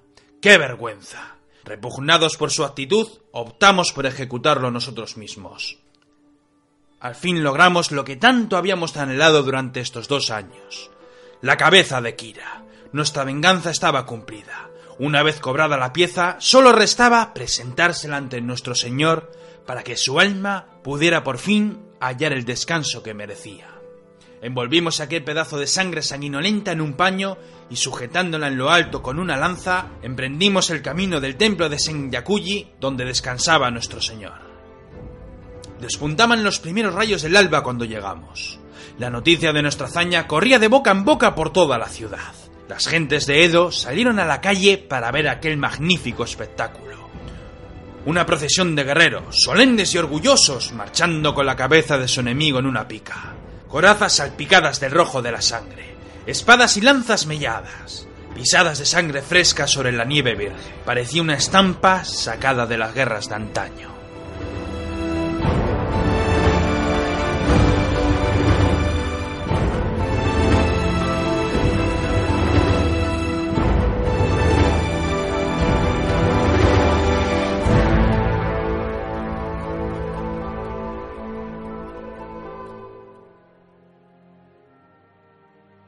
Los 47 nos postramos ante la tumba de nuestro Señor. Lavamos la cabeza en un pozo cercano y la colocamos sobre su lápida. Habíamos cumplido con nuestro deber como samuráis, y el mundo era testigo de ello. Una vez terminada la ceremonia, nos limitamos a esperar a que llegaran las autoridades y a que la justicia siguiera su curso. Poco después, la guardia no tardó en hacer acto de presencia. Y el resto, como suele decirse, es historia o leyenda. Aún hoy las malas lenguas nos acusan de interesados. Osan decir que nuestra venganza no fue sino puro teatro, un numerito para impresionar a las gentes y ganarnos el favor del pueblo. Los leguleyos del Shogun dijeron que desde el principio nuestro objetivo no era sin impresionar a algún señor para que nos diese empleo. Dejar de ser unos Ronin cualquiera. Que solo estábamos pensando en nuestro beneficio. ¡Calumnias! No, todo aquello no era más que maledicencias. Creedme cuando os digo que ninguno de nosotros albergaba otro deseo que vengar a nuestro Señor. Y después, abrirse el vientre bajo un tajo para reunirse con Él en el más allá. Y eso fue lo que hicieron todos y cada uno de mis compañeros. Acataron sin rechistar la condena del Shogun y se hicieron el seppuku como auténticos samuráis.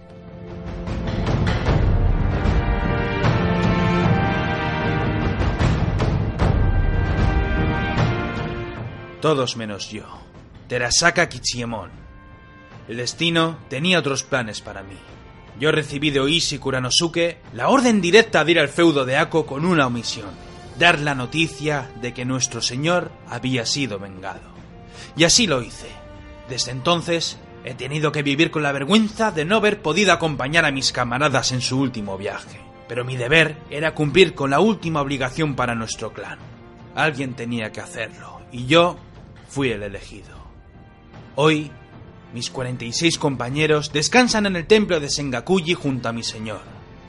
No pasa un solo día sin que sus tumbas estén llenas de flores y ofrendas, y por ello sean visitadas por todos los lugareños. Solo espero que algún día me llegue la hora de que yo también pueda acompañar a mis compañeros y guardar a mi señor eternamente. Y así, los 47 Ronin de Ako, siempre leales, permaneceremos en el recuerdo de las gentes por los siglos venideros durante 10.000 generaciones.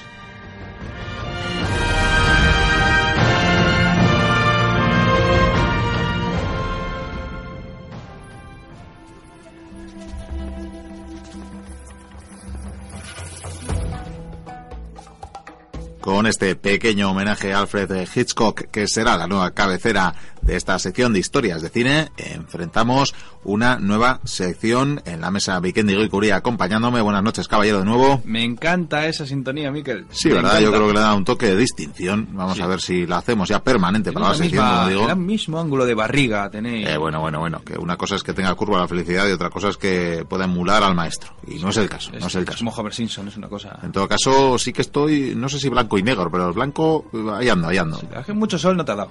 No, hombre, es lo que tiene andar en nuestras grutas, al fin y al cabo, estas cuevas donde tenemos la biblioteca, tampoco nos llega mucho el sol. Yo como está peregrinando por el desierto... Bueno, pero... De alcanza Nirvana, el Nirvana, perdón. ah, sí, sí, sí. muy bonito. Eh, sí, bueno, deberías dejar ya las cachimbas, porque no, otra cosa se puede conocer. Está, bonito el Nirvana. Bueno, si te parece, nos vamos a ir a peregrinar, pero por otros lares. Por otros lares. ¿Qué has pensado para hoy? Pues mira, he pensado hablar de una de las mejores series de corte histórico pues de todos los tiempos, a pesar de que sea bien moderna. ¿Qué me dices? Sí, la hemos nombrado más de una vez, en más de una ocasión, y es que es todo un referente. Hablamos de Roma, un nombre sencillo. Perdona, una de las mejores, la mejor. La mejor, la mejor. Para mí la mejor, mejor probablemente cuestión de gustos. Igual a que no le guste mucho eh, lo romano, el mundo romano, aunque al que no le guste el mundo romano, que no se tope aquí con mi buen amigo Vikendi porque igual tiene un problema. Gladius y... No, te iba a comentar que también, bueno, Roma la tengo a la altura de la serie, que por cierto estaría muy bien algún día hablar sobre ella, aunque sea muy vieja, que es Yo Claudio. Cierto, cierto, de la BBC también, que sí, sí, en este caso además tiene ese paralelismo. Por cierto, a hacer una versión, versión moderna, creo, ¿no? Eh, pues eh, ha podido haber, ha podido haber amago. Es que fue, fue tremenda la vieja. Y a todo esto, que algunos de los lectores, que, de los oyentes, quiero decir, nos, eh, no, se, no, sorprendan por la pregunta, pero mi Gladius, ¿qué tal? Tú, ahí va, tu Gladius. es que, bueno, sí, te la tenía que, ensuciar un poco y tal. Sí, sí, sí, sí, lo tengo un poco ahí. Está, por ahí, ¿no? si, si puedo esta semana no, la que viene ya te la, te la traigo. no, no, al estudio, te la llevaré a, tu casa, bueno, a tu casa, a ese palacio que tienes. A mi villa, por cierto, no sé cómo, sí, no sé cómo tienes una villa y nosotros vivimos ahí en la inmundicia yo creo que te quedas con nuestros sueldos. Eh, especulación pura y dura. Especulación. Bueno, volvamos, volvamos al asunto que nos ocupa Las figuritas en esta sección, en esta sección, que es hablar de la serie Roma. Una serie que, aunque decimos muy moderna, la verdad que han pasado ya unos añitos desde su estreno. Y bueno, vamos a dar unos pequeños datos generales. Una serie que se, se empezó a idear hace prácticamente 10 años, por el, el 2002. Los guiones que se grabó en el 2000, eh, entre el 2004 y el 2005, que se empezó a emitir ese año, eh, coproducida por la BBC y por la archiconocidísima, bueno, también la BBC es muy conocida, evidentemente, en todo el mundo, pero en los últimos años, en cuestión de series, HBO, la verdad que es un canal estadounidense conocidísimo y que ha hecho verdaderas joyas, la verdad. La verdad que, se le puede agradecer eh, muchísimas series de factura histórica, además, así que, desde luego, tienen todo el merecimiento. Eh, creo que andan los porcentajes en un 85% de financiación HBO y el 15% restante, más o menos, eh, la BBC. O sea, en este caso, pues los Yankees ponen más dinero. suelen tener más, suelen tener más. En todo caso, una de las series más caras de la historia, si no la más, no sé si alguna la ha llegado a superar, porque hablamos de 100 millones de dólares, nada más y nada menos de presupuesto para esta serie que, en fin, que probablemente no siguió, eh, bueno, no, siguió, probablemente no, lo didijo el productor, que cuando anunciaron la segunda temporada, precisamente creo que allá por el 2007, dijeron que la segunda temporada se iba a hacer, pero, porque además la, audiencia acompañaba más o menos, pero que no habría tercera porque era carísimo. Sí. Era carísimo, básicamente. Se, se me ha olvidado comentar también que la RAI, la televisión pública italiana, también participaría más que nada porque los estudios eh, Cinecita o no sé cómo se pronuncia exactamente, pero los famosos estudios donde se ruedan muchísimas eh, películas y series o algunas escenas que, que se desarrollan en, en, Roma, documentales también, pues se hacen en esos estudios porque tienen recreados pues una maravilla de, de, de, de parte de decorados mm, que constituyen la ciudad de Roma y de una manera maravillosa. Algunos se quemaron, curiosamente, hace unos cinco años. Maldiciones. Sí, maldiciones. Pero decir que siguen estando de moda porque, por ejemplo, la serie Imperium, esa continuación de, de la vida malograda en la pantalla de Viriato, eh, llamada Hispania, ya hemos hablado de ella en su día, pues eh, ha, tenido su secuela, eh, Imperium, y han grabado allí también, en los mismos estudios, así que no he tenido ocasión de verla, la verdad, no sé si es tu caso. Eh, mira, los actores son muy buenos, pero no... No, no lo ves, no lo ves. No, no voy a comentar nada. Pues te diré que algunos escenarios quizás los reconozcas porque son clavaditos a, a los de Roma, porque son los mismos, básicamente. Además, como curiosidad, si no me equivoco, creo que incluso hablaron con los grupos de recreación histórica de legiones romanas de Italia para intentar ser más fieles a lo que, lo que era Roma y sobre todo esas legiones. Pues sí, sí, Porque sí. nada más empezar esa serie, el empiece es bestial. Es muy llamativo. Es una maravilla. De repente como- empieza la serie y te encuentras a la legión formando, aguantando la embestida de los galos de Vercingetorix y lo hacían bastante bien y la verdad es que muy espectacular. Que supongo que ahí está el tema, es que era una serie muy espectacular. Es espectacular. Ya decimos que, bueno, pues una inversión eh, carísima, esos eh, 100 millones de dólares de presupuesto, y hablamos de esos estudios de, de Roma de la RAI con 20.000 metros cuadrados, más de 20.000 metros cuadrados, y la participación de más de 300 personas, unas 350 personas preparando esos decorados y dándole la Tremendo. verosimilitud que tiene y que nos aporta esta serie. Porque uno de sus, eh, uno de sus asesores históricos, por cierto, eh, decía, luego comentaremos probablemente que tiene sus licencias, como toda obra cinematográfica, sea serie o televisión, eh, parece que les cuesta ceñirse siempre al, al guion original, o que en este caso es la historia, Bueno, llevan bastante bien. lo llevan bastante bien, es bastante, es bastante fiel, pero eh, decía este asesor histórico de la serie que bueno estaba más orgulloso de la verosimilitud que le habían dado a la serie que de la fidelidad con la historia, es decir, que estaba más orgulloso del realismo de, de esa sensación de que esa Roma que nos está enseñando la serie era, Era la así, auténtica, era así. era así el Mm. modo de vida, las calles, la, la, la, la imperfección ¿Cómo de hablan esa los ciudad personajes? los, modos, los, movimientos, las todo. costumbres, eso Sí, es, sí. Que era eh, esa verosimilitud que habían dado de la realidad a la fidelidad total con la historia, que no es el caso, pero que también Bueno, pero los acontecimientos históricos, o sea, los importantes sí los sí, sí, sí, sí, bien. lo siguen. Sí. Y bueno, no sé si probablemente podamos dar algún detalle más, como bueno, algo, algo esencial quizás decir que John Milius y William J. McDonald con Bruno Heller son los eh, bueno pues los productores o los padres de, de esta serie y una vez dicho esto pues yo creo que podemos empezar a, a hablar de, de dónde se enmarca y qué nos cuenta esta serie Y sobre todo de algo que me llamó la atención es eh, no, casi todos los actores son ingleses. pues sí, Pa- sí. Para mí los mejores del mundo son los ingleses, claro, yo estoy contento por ello. Ah, y un detalle, por cierto, bueno, esto ya es primicia, pero el que hace de Julio César, un actor que a mí me, chifla, o sea, para mí es tremendo, eh, va a aparecer en la tercera parte de Juego de Tronos. ¿qué me dices? Sí, sí, sí, sí, va a ser el jefe de los de los bárbaros del norte. van pichando a todo lo bueno Pues es que Juego de Tronos también casi todos son ingleses. Eh, sí, sí, la verdad que, la verdad que también. En fin, tiene una gran cantera, ¿eh? la verdad hace alarde de un buen reparto y que desde luego le dan también esa ayuda, a esa verosimilitud de la que hablábamos antes. El personaje de Octavio, el niño, es tremendo ese chaval, como trabaja en esa serie.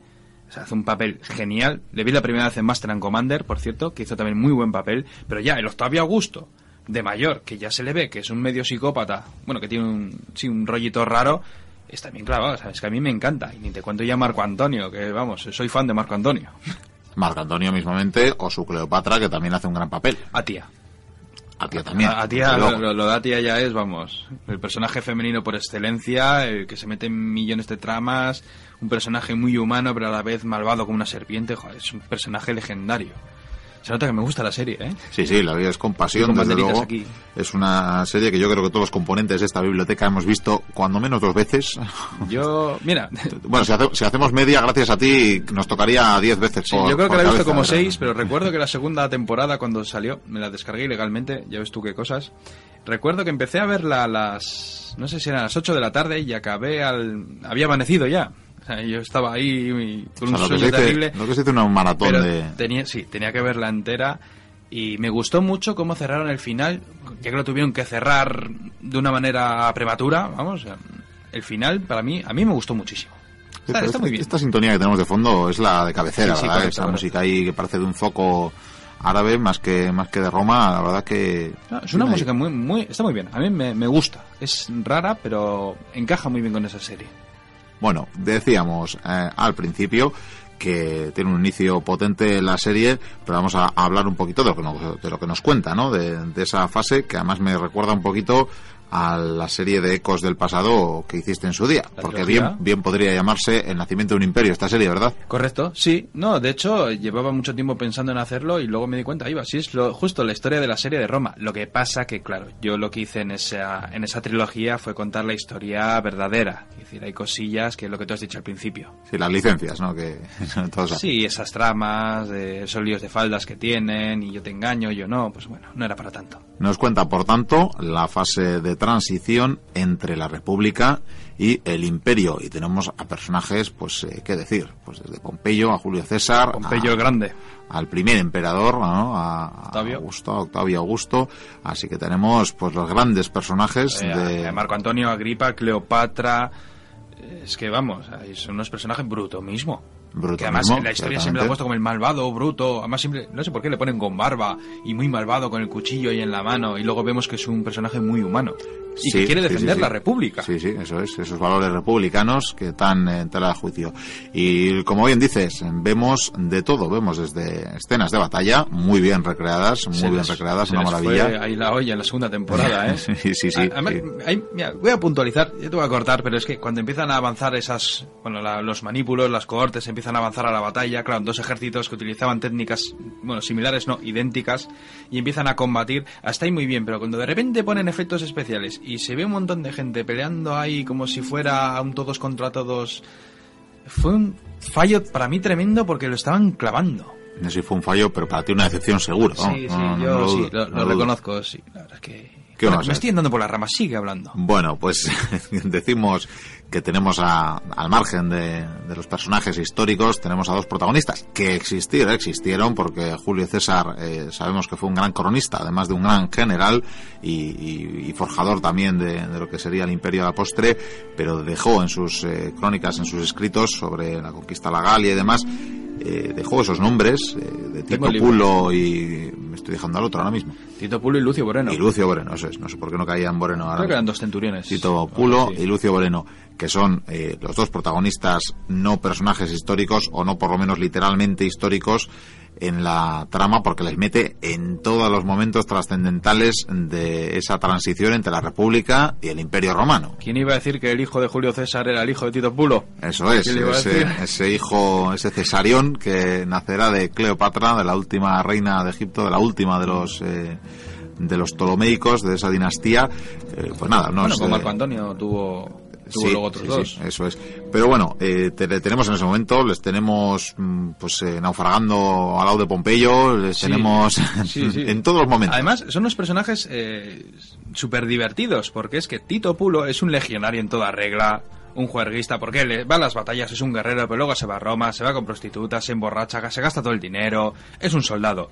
Pero Moreno, en cambio, es un personaje frío, casi psicópata en algunos momentos, me da a mí la impresión, fíjate lo que bueno, te pero con un alto sentido de la justicia y de... Muy noble, sí. Sí, sí, una gran nobleza. su, su, su tatarabuelo había servido en Zama. Eso dijo. es, lo que pasa que claro, luego se acaba pasando de algún modo al lado oscuro cuando acaba pues regentando o pues un prostíbulo del Aventino, nada más y nada No, menos. Además, recuerdo cuando cruza el Rubicón, que él estaba herido y le lleva a Tito Pulo con él, y cuando cruzan el río Rubicón y se declara ahí esa guerra, y él se despierta, ¿qué es esto? Un río. No será el Rubicón, sí, somos traidores, nos van a matar, oh Dios mío. Sí, sí, eso es. Tenía un sentido del deber de la responsabilidad por encima lo normal. Él hace esa parte. Vemos hasta luchas de gladiadores también a lo largo de la serie. Ellos mismos se implican en luchas equivalentes. por qué que- no?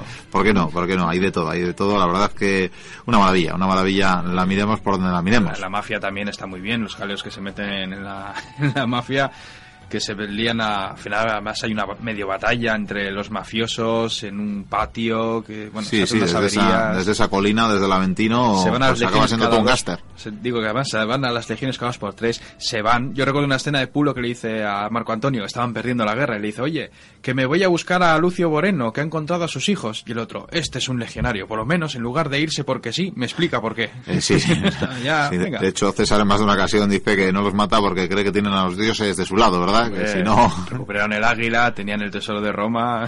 El águila, el águila es el, el título del primer capítulo, precisamente. Sí, sí, el robo del águila creo que se llama además. Sí, sí, algo No así. me hagas mucho caso, pero... El águila friki. robada, el águila Soy robada, el águila robada, bueno, si lo viste en inglés te dejaremos el, el, el fallo en el nombre, pero el águila robada, ciertamente. Por cierto, primer eh, capítulo que vamos a decir el éxito que tuvo en diferentes países, porque podemos decir que en Estados Unidos, en su estreno, el 24 de agosto del 2005, en la HBO, como, como bien decíamos, que fue la mayor productora de esta serie, pues tuvo una audiencia que no está mal, habida cuenta que en Estados Unidos, como bien sabemos, tenemos muchísimos canales y canales privados como este Claro. eh, en televisión de pago, que bueno, es televisión de calidad probablemente eh, frente a todo lo que pueda haber por ahí, ¿no?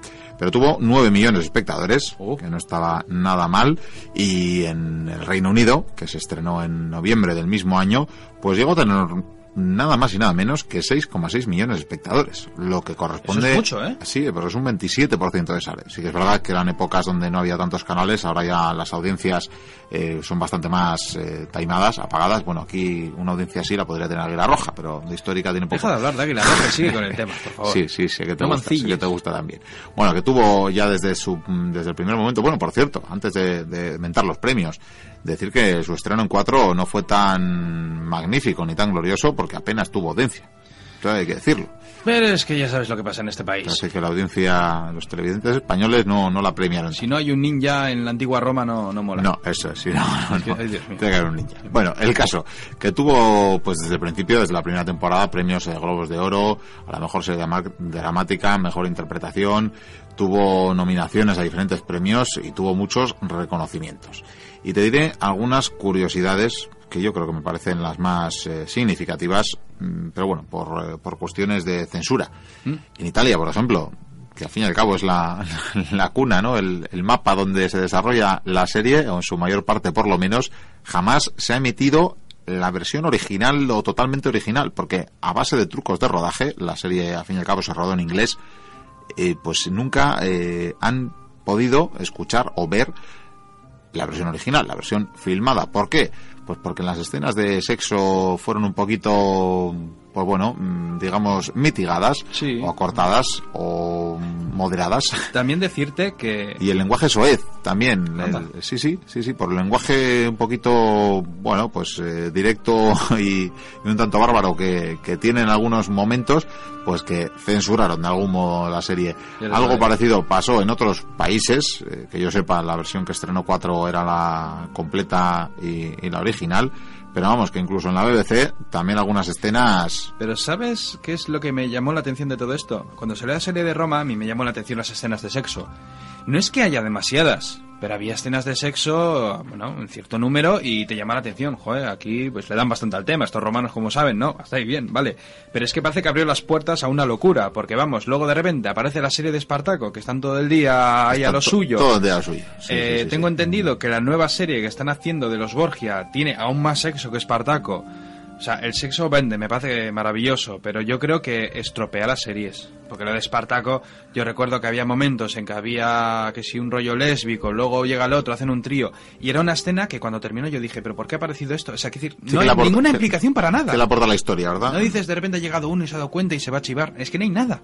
Sí, en algunos momentos, desde luego. Eh, bueno, que la propia BBC también eh, hizo alguna pequeña censura, en- también por el lenguaje suez y supongo por las escenas de contenido sexual, porque la estrenaron en prime time, pero un poquito antes que otras series que estrenaban, porque de hecho hubo quejas, porque series como Los Soprano en horario similar, pues las habían emitido sin ninguna clase de censura, pero en este caso, como se emitía al parecer un poquito antes en la franja horaria, pues decidieron que todavía había niños por la casa Sí. viendo la tele y que había que mitigar un poquito esas Nosotros tenemos el Sálvame y...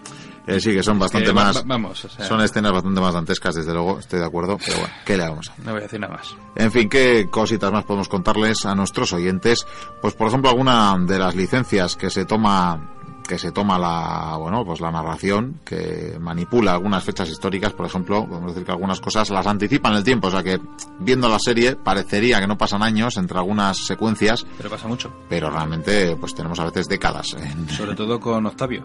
eso es El- bueno le vemos crecer evidentemente pero Debemos crecer, lo que pasa que... Cambia el personaje. Sí, sí, es, pero cuando le cambian, el Octavio, claro, la primera temporada y parte de la segunda es el mismo actor, es un chavalito y se supone que va creciendo y bueno, y bueno podemos importa. tenemos licencias que tampoco pues eh, tienen gran significación para el resultado histórico pero por ejemplo la muerte de Casio y de Bruto pues fueron diferentes a como nos las pintan Sí. porque en la serie mueren en batalla con todo el heroísmo del mundo cuando realmente se quitaron la vida Mm, viendo las cosas ya bastante eh, difíciles de llevar en la vida real se apartaron ellos mismos de- del camino. Y ahí pues les vimos en, en esa última batalla que, en fin, pues estas cosas. Luego también eh, la muerte de Cesarión que fue evitada, pues tampoco, eh, también es una licencia, al margen de que sea hijo o no de Tito Pulo, de un Es legionario. clavan el final. Eso es, Cesarión. sí, sí, es el final de, de la serie tal cual. Que quedó, a mí me gustó, queda bien. ¿Por qué Sí, no? sí, sí, es un final. Pues realmente, pues sí, además en algún momento lo tienen que cortar, eh, lo que tiene una serie de contenido histórico que o esperas ya que mueran todos los personajes protagonistas o en algún momento hay que cortarlo, porque Claro. desde luego seguir, ya sabemos que todo siguió. Y podrían haberla seguido. Lo que Podrían haber hecho un spin-off con Augusto haciendo las guerras cántabras, ¿verdad? Podría haber sido Pues, interesante. Sí, luego llegaría el bosque de Teutoburgo y, y, en fin, no, la verdad es que... O incluso avanzar más en el tiempo. Tendría, tendría, emperadores, es que podrían haber seguido. hubiera tenido desde luego cosas interesantes que seguir contando. Quién sabe si algún día se animan a seguir con alguna de, Si es que de hecho, desde eh, donde acaba Roma, unos cuantos años después, eh, sería la historia de Yo Claudio. por ejemplo, claro. Claro, la Claro historia de Yo Claudio es para mí tremenda, es todo intrigas, no hay batallas porque no hace falta, son todo intrigas palaciegas, pero es que son brutales. Y si mal no recuerdo, es una serie bastante más larga que Roma. Eh, creo que tenía 12 capítulos.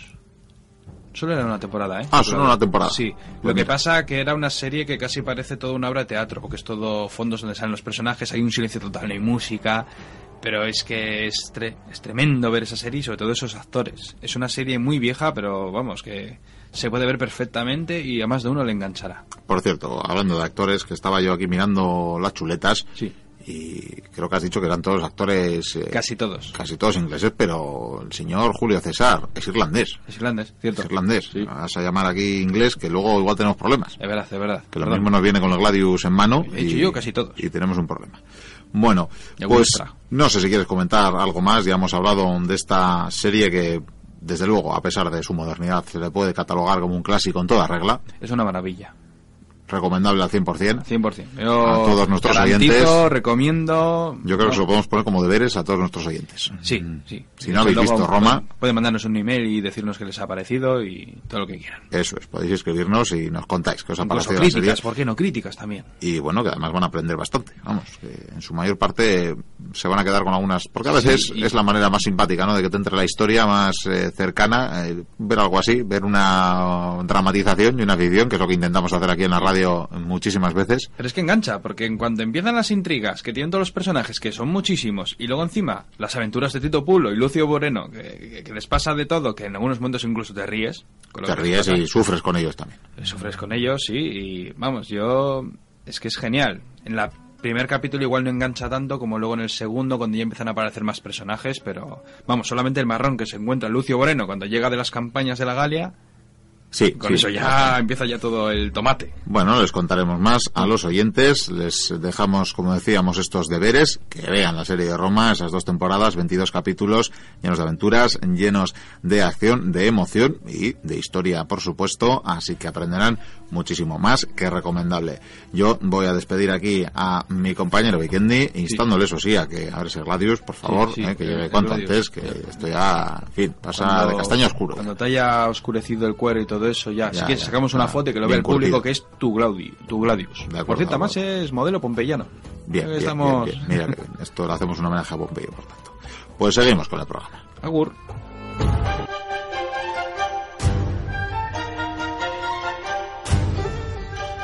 Pues hasta aquí lo que ha dado de sí esta nueva entrega de la Biblioteca Perdida, el programa número 213, que esperamos que hayáis eh, disfrutado y que por lo tanto queráis repetir con nosotros dentro de siete días cuando volveremos con más historia.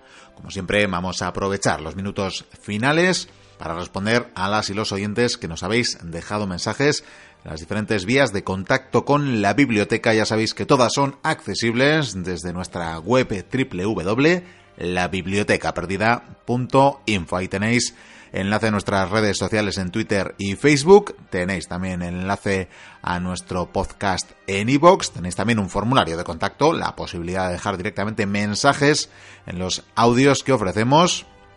Y también tenéis, por supuesto, al margen de la página web, un correo electrónico info arroba la biblioteca perdida punto info.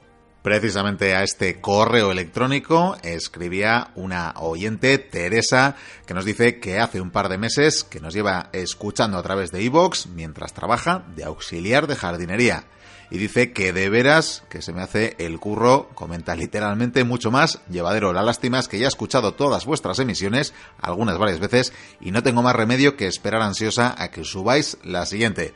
Por cierto, dice, ¿cuánto me reí con el especial navideño en el que hablabais de los evangelios apócrifos? Me tronchaba tanto que en dos ocasiones me preguntaron si me encontraba bien.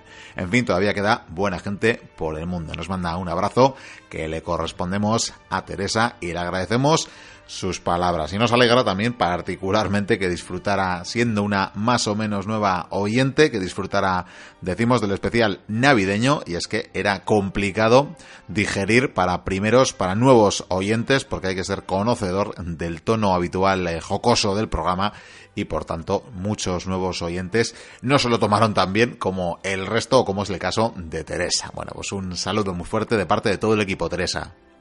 Y seguiremos con más eh, saludos. En este caso no será ningún email, sino un agradecimiento especial a un eh, fiel oyente desde hace mucho tiempo además, Jorge Bastida Fernández, que también eh, se ha sumado a aquello de dejar un donativo a través de la opción eh, que permite iBox de hacer donaciones a los podcasts. Bueno, pues eh, Jorge Bastida ha tenido a bien hacernos un nuevo donativo y por tanto, aparte de trasladarle nuestro cordial agradecimiento, también, también le haremos llegar en los próximos días un detalle, como es, ya os lo hemos anunciado en las últimas ediciones, el disco conmemorativo de los 200 primeros programas de la biblioteca perdida. Bueno, ya llevamos unos cuantos más, han pasado algunos meses, pero bueno, es una edición artesanal, artesanal diremos, y mimada. Sencilla, pero que pretende ser un eh, gesto, un obsequio para quienes nos habéis hecho llegar no solo vuestro cariño, sino incluso aportaciones para poder sufragar los pequeños gastos eh, que deriva el afrontar un programa como este en cuanto a equipo, página web y demás eh, también obsequios para las y los oyentes. Muchísimas gracias, insistimos, a Jorge Bastida y al resto de mochuelas y mochuelos que nos habéis ido haciendo llegar vuestros donativos a lo largo de los últimos meses. Nos acercamos a una de nuestras redes sociales, a Twitter concretamente. Ahí teníamos a nuevos seguidores o a usuarios que nos han eh, hecho llegar sus saludos, que nos han comenzado a seguir. Ya tenemos una buena cantidad de seguidores en Twitter. Nos vamos acercando a la cifra del medio millar, cuando realmente hace no mucho apenas superábamos los 200. Así que muchas gracias también por este apoyo en las redes sociales. Así que saludos a Cayetano Rivera, Alejandro Marambio N, a René, a Nando, a Piedad Navarro, a Sier Brun, a Alberto, a Guillermo Quijano, a Piquitriqui Mallory, que nos eh, dejaba toda una dedicatoria animada diciéndonos en respecto al anterior, buen programa equipo, Pello otra vez muy bien, y a vosotros os quiero aunque seáis progriegos. Bueno, esto va al hilo de un mensaje que nos dejaba sobre el programa anterior. Saltamos ahora de una otra red social Juan Delis García en Facebook nos decía, cada día os superáis, no me pierdo un solo programa vuestro, escucho todos los podcasts antiguos.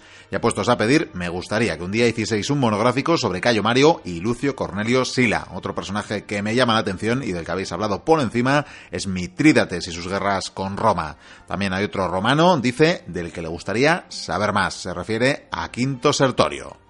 Pues le diremos a Juan que tomamos eh, nota de sus eh, propuestas. Tenemos, seguimos teniendo una larga lista acumulada de propuestas de los oyentes. Poco a poco les vamos dando salida, vamos dando respuesta a muchas de ellas y muchas otras, pues la tenemos en las pendientes. También, desde luego, agradecerle el seguirnos. Así que un saludo de parte de todo el equipo más eh, mensajes en Facebook, como el que nos dejaba Emilio García Velasco. Decía, me encanta el programa, lo decía al hilo del anterior eh, programa.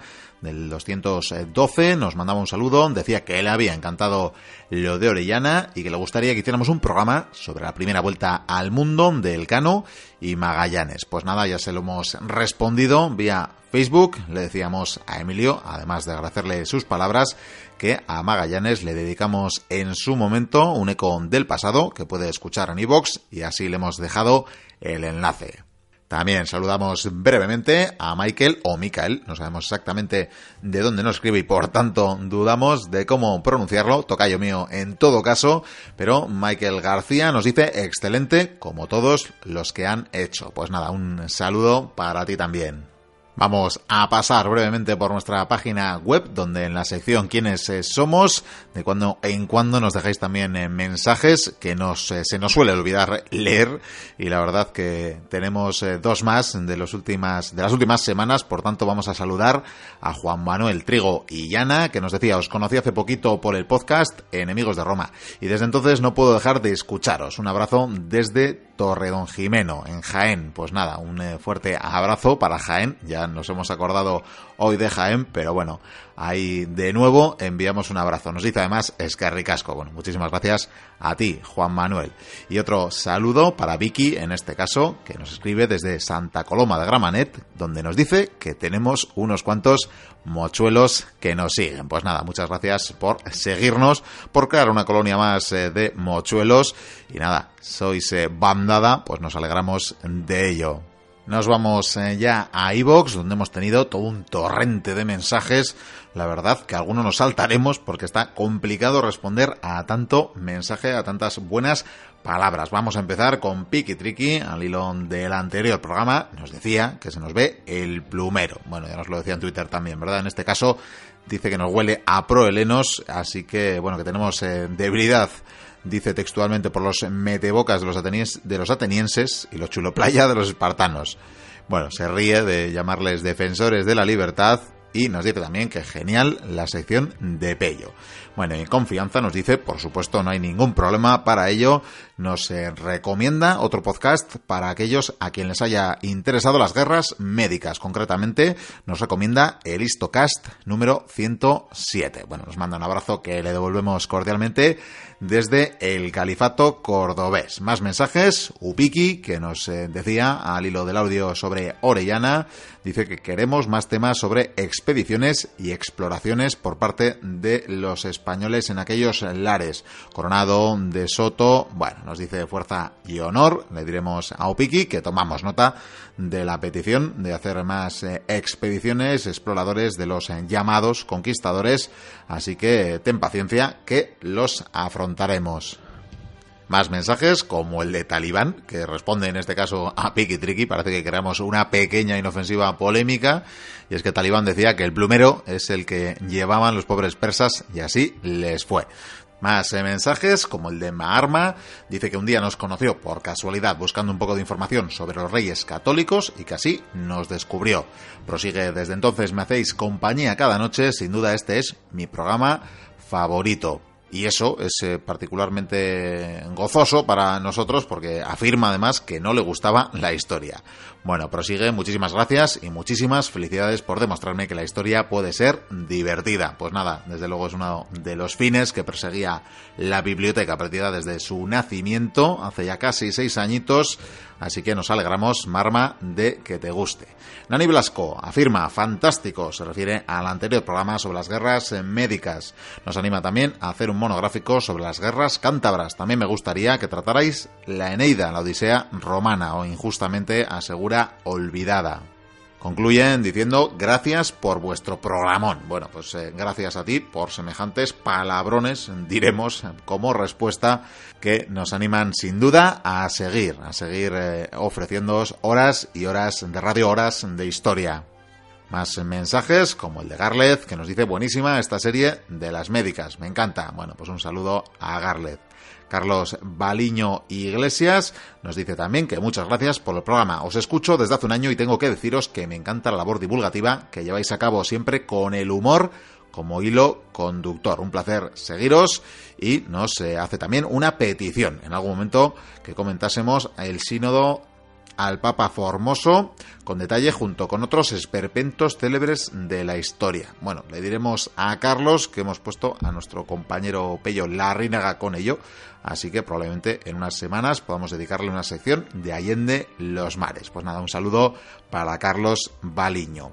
Más mensajes como Bonequid92, que nos dice que como siempre gran trabajo, un saludo Bonequid. María, mil gracias, en este caso se las da a Pello Larrínaga por el audio sobre marchas militares históricas.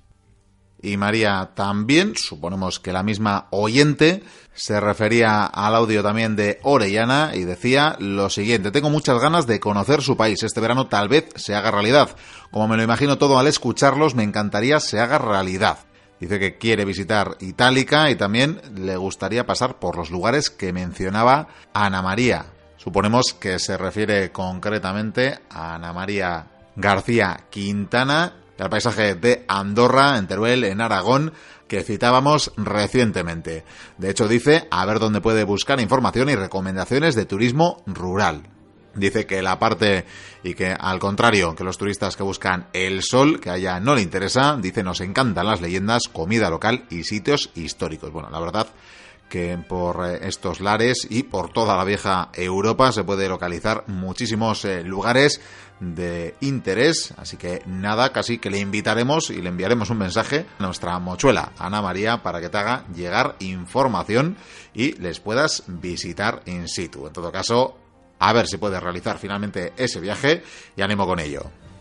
Seguimos con más mensajes. Pedro Sánchez Palacios, que decía un gran trabajo, como a menudo muy interesantes, la de los mares sobre las pandemias e increíble el monográfico sobre Tesla. La verdad, un monográfico además que era de hace varias temporadas. Una pena que cuando realmente se consiguen cosas para beneficiar al mundo, barato además, nunca haya quien lo quiera financiar. Ese es el gran cáncer de nuestro mundo. Afirma, no hay conciencia social.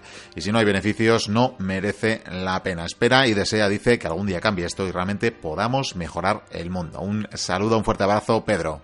Más mensajes, este nos llega desde México, de hecho nos dejó unos cuantos mensajes este oyente, le vamos a procurar contestar eh, por escrito y es que le tenemos que dar un enlace. Vamos a leer solo el primero y agradecerle el resto de los mensajes que nos ha dedicado. Como decimos, vamos a escribirle para contestarle al resto. Y es que nos dice que está escuchando desde México la epopeya, los audios de la epopeya de la Reconquista y le está costando encontrar cuál es cada capítulo o cuál es el orden de los capítulos. Dice que a ver si le podemos dar un consejo para localizarlos. Quizás lo haya hecho ya, pero en todo caso sí que le podemos decir, por cierto, creo que no hemos dicho el nombre, Cuauhtémoc Mandujano Campo. Bueno, pues le decimos, como decimos, le vamos a proporcionar un enlace para que puedan descargar o escuchar el audio que incluye todos los capítulos, es decir, un audio de casi cuatro horas de duración, creo que andaba por las cuatro horas y cuarenta minutos, que recopila precisamente todos, eh, todos los audios de la epopeya de la Reconquista para que pueda escucharlos en el ritmo que desee. Más mensajes. Bruce Bru que nos dice, pasito a pasito voy escuchando todo lo que tenéis. Me encanta la frescura y el desparpajo con el que contáis las cosas. Solo os veo un fallo grave. Nos dice que somos de Bilbao. Y añade que nadie puede ser perfecto. Pues sí, desde luego. Pero claro, esto nos lo dice además un vitoriano, un gasteiztarra. Así que nada, le saludamos en todo caso a Bruce Bru. Jorge CG afirma, gran trabajo, mochuelos, me ha encantado esta serie de pods sobre las guerras médicas, enhorabuena y seguid así. Bueno, si te ha encantado, te gustará saber que siguen quedando algunas entregas de las guerras médicas, así que mucha atención Jorge.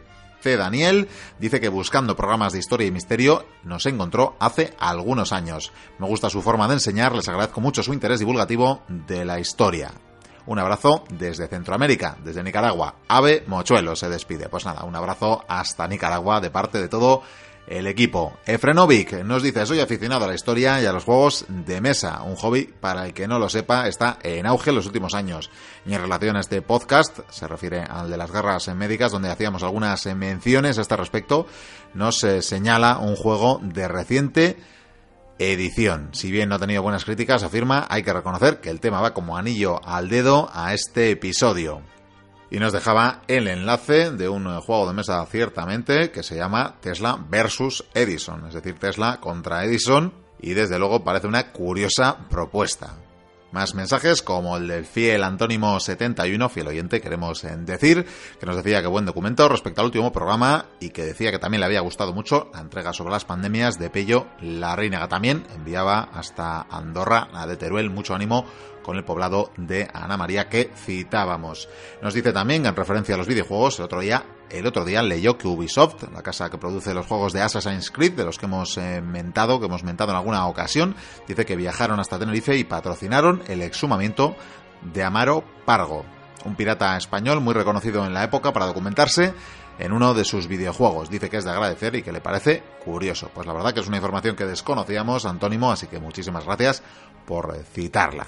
Saldívar Gonzalo, en todo caso, dice, de verdad, qué buen podcast hacen ustedes, los acabo de descubrir y no he parado de escuchar todos sus audios. Nos saluda desde Estados Unidos. Ya vemos que desde América, desde luego, tenemos cada vez más seguidores también. Y aunque nos dejaremos algún oyente, algún mensaje, ya veis que hemos dedicado bastante tiempo a saludaros a todos, pero siempre se nos queda alguno en el tintero.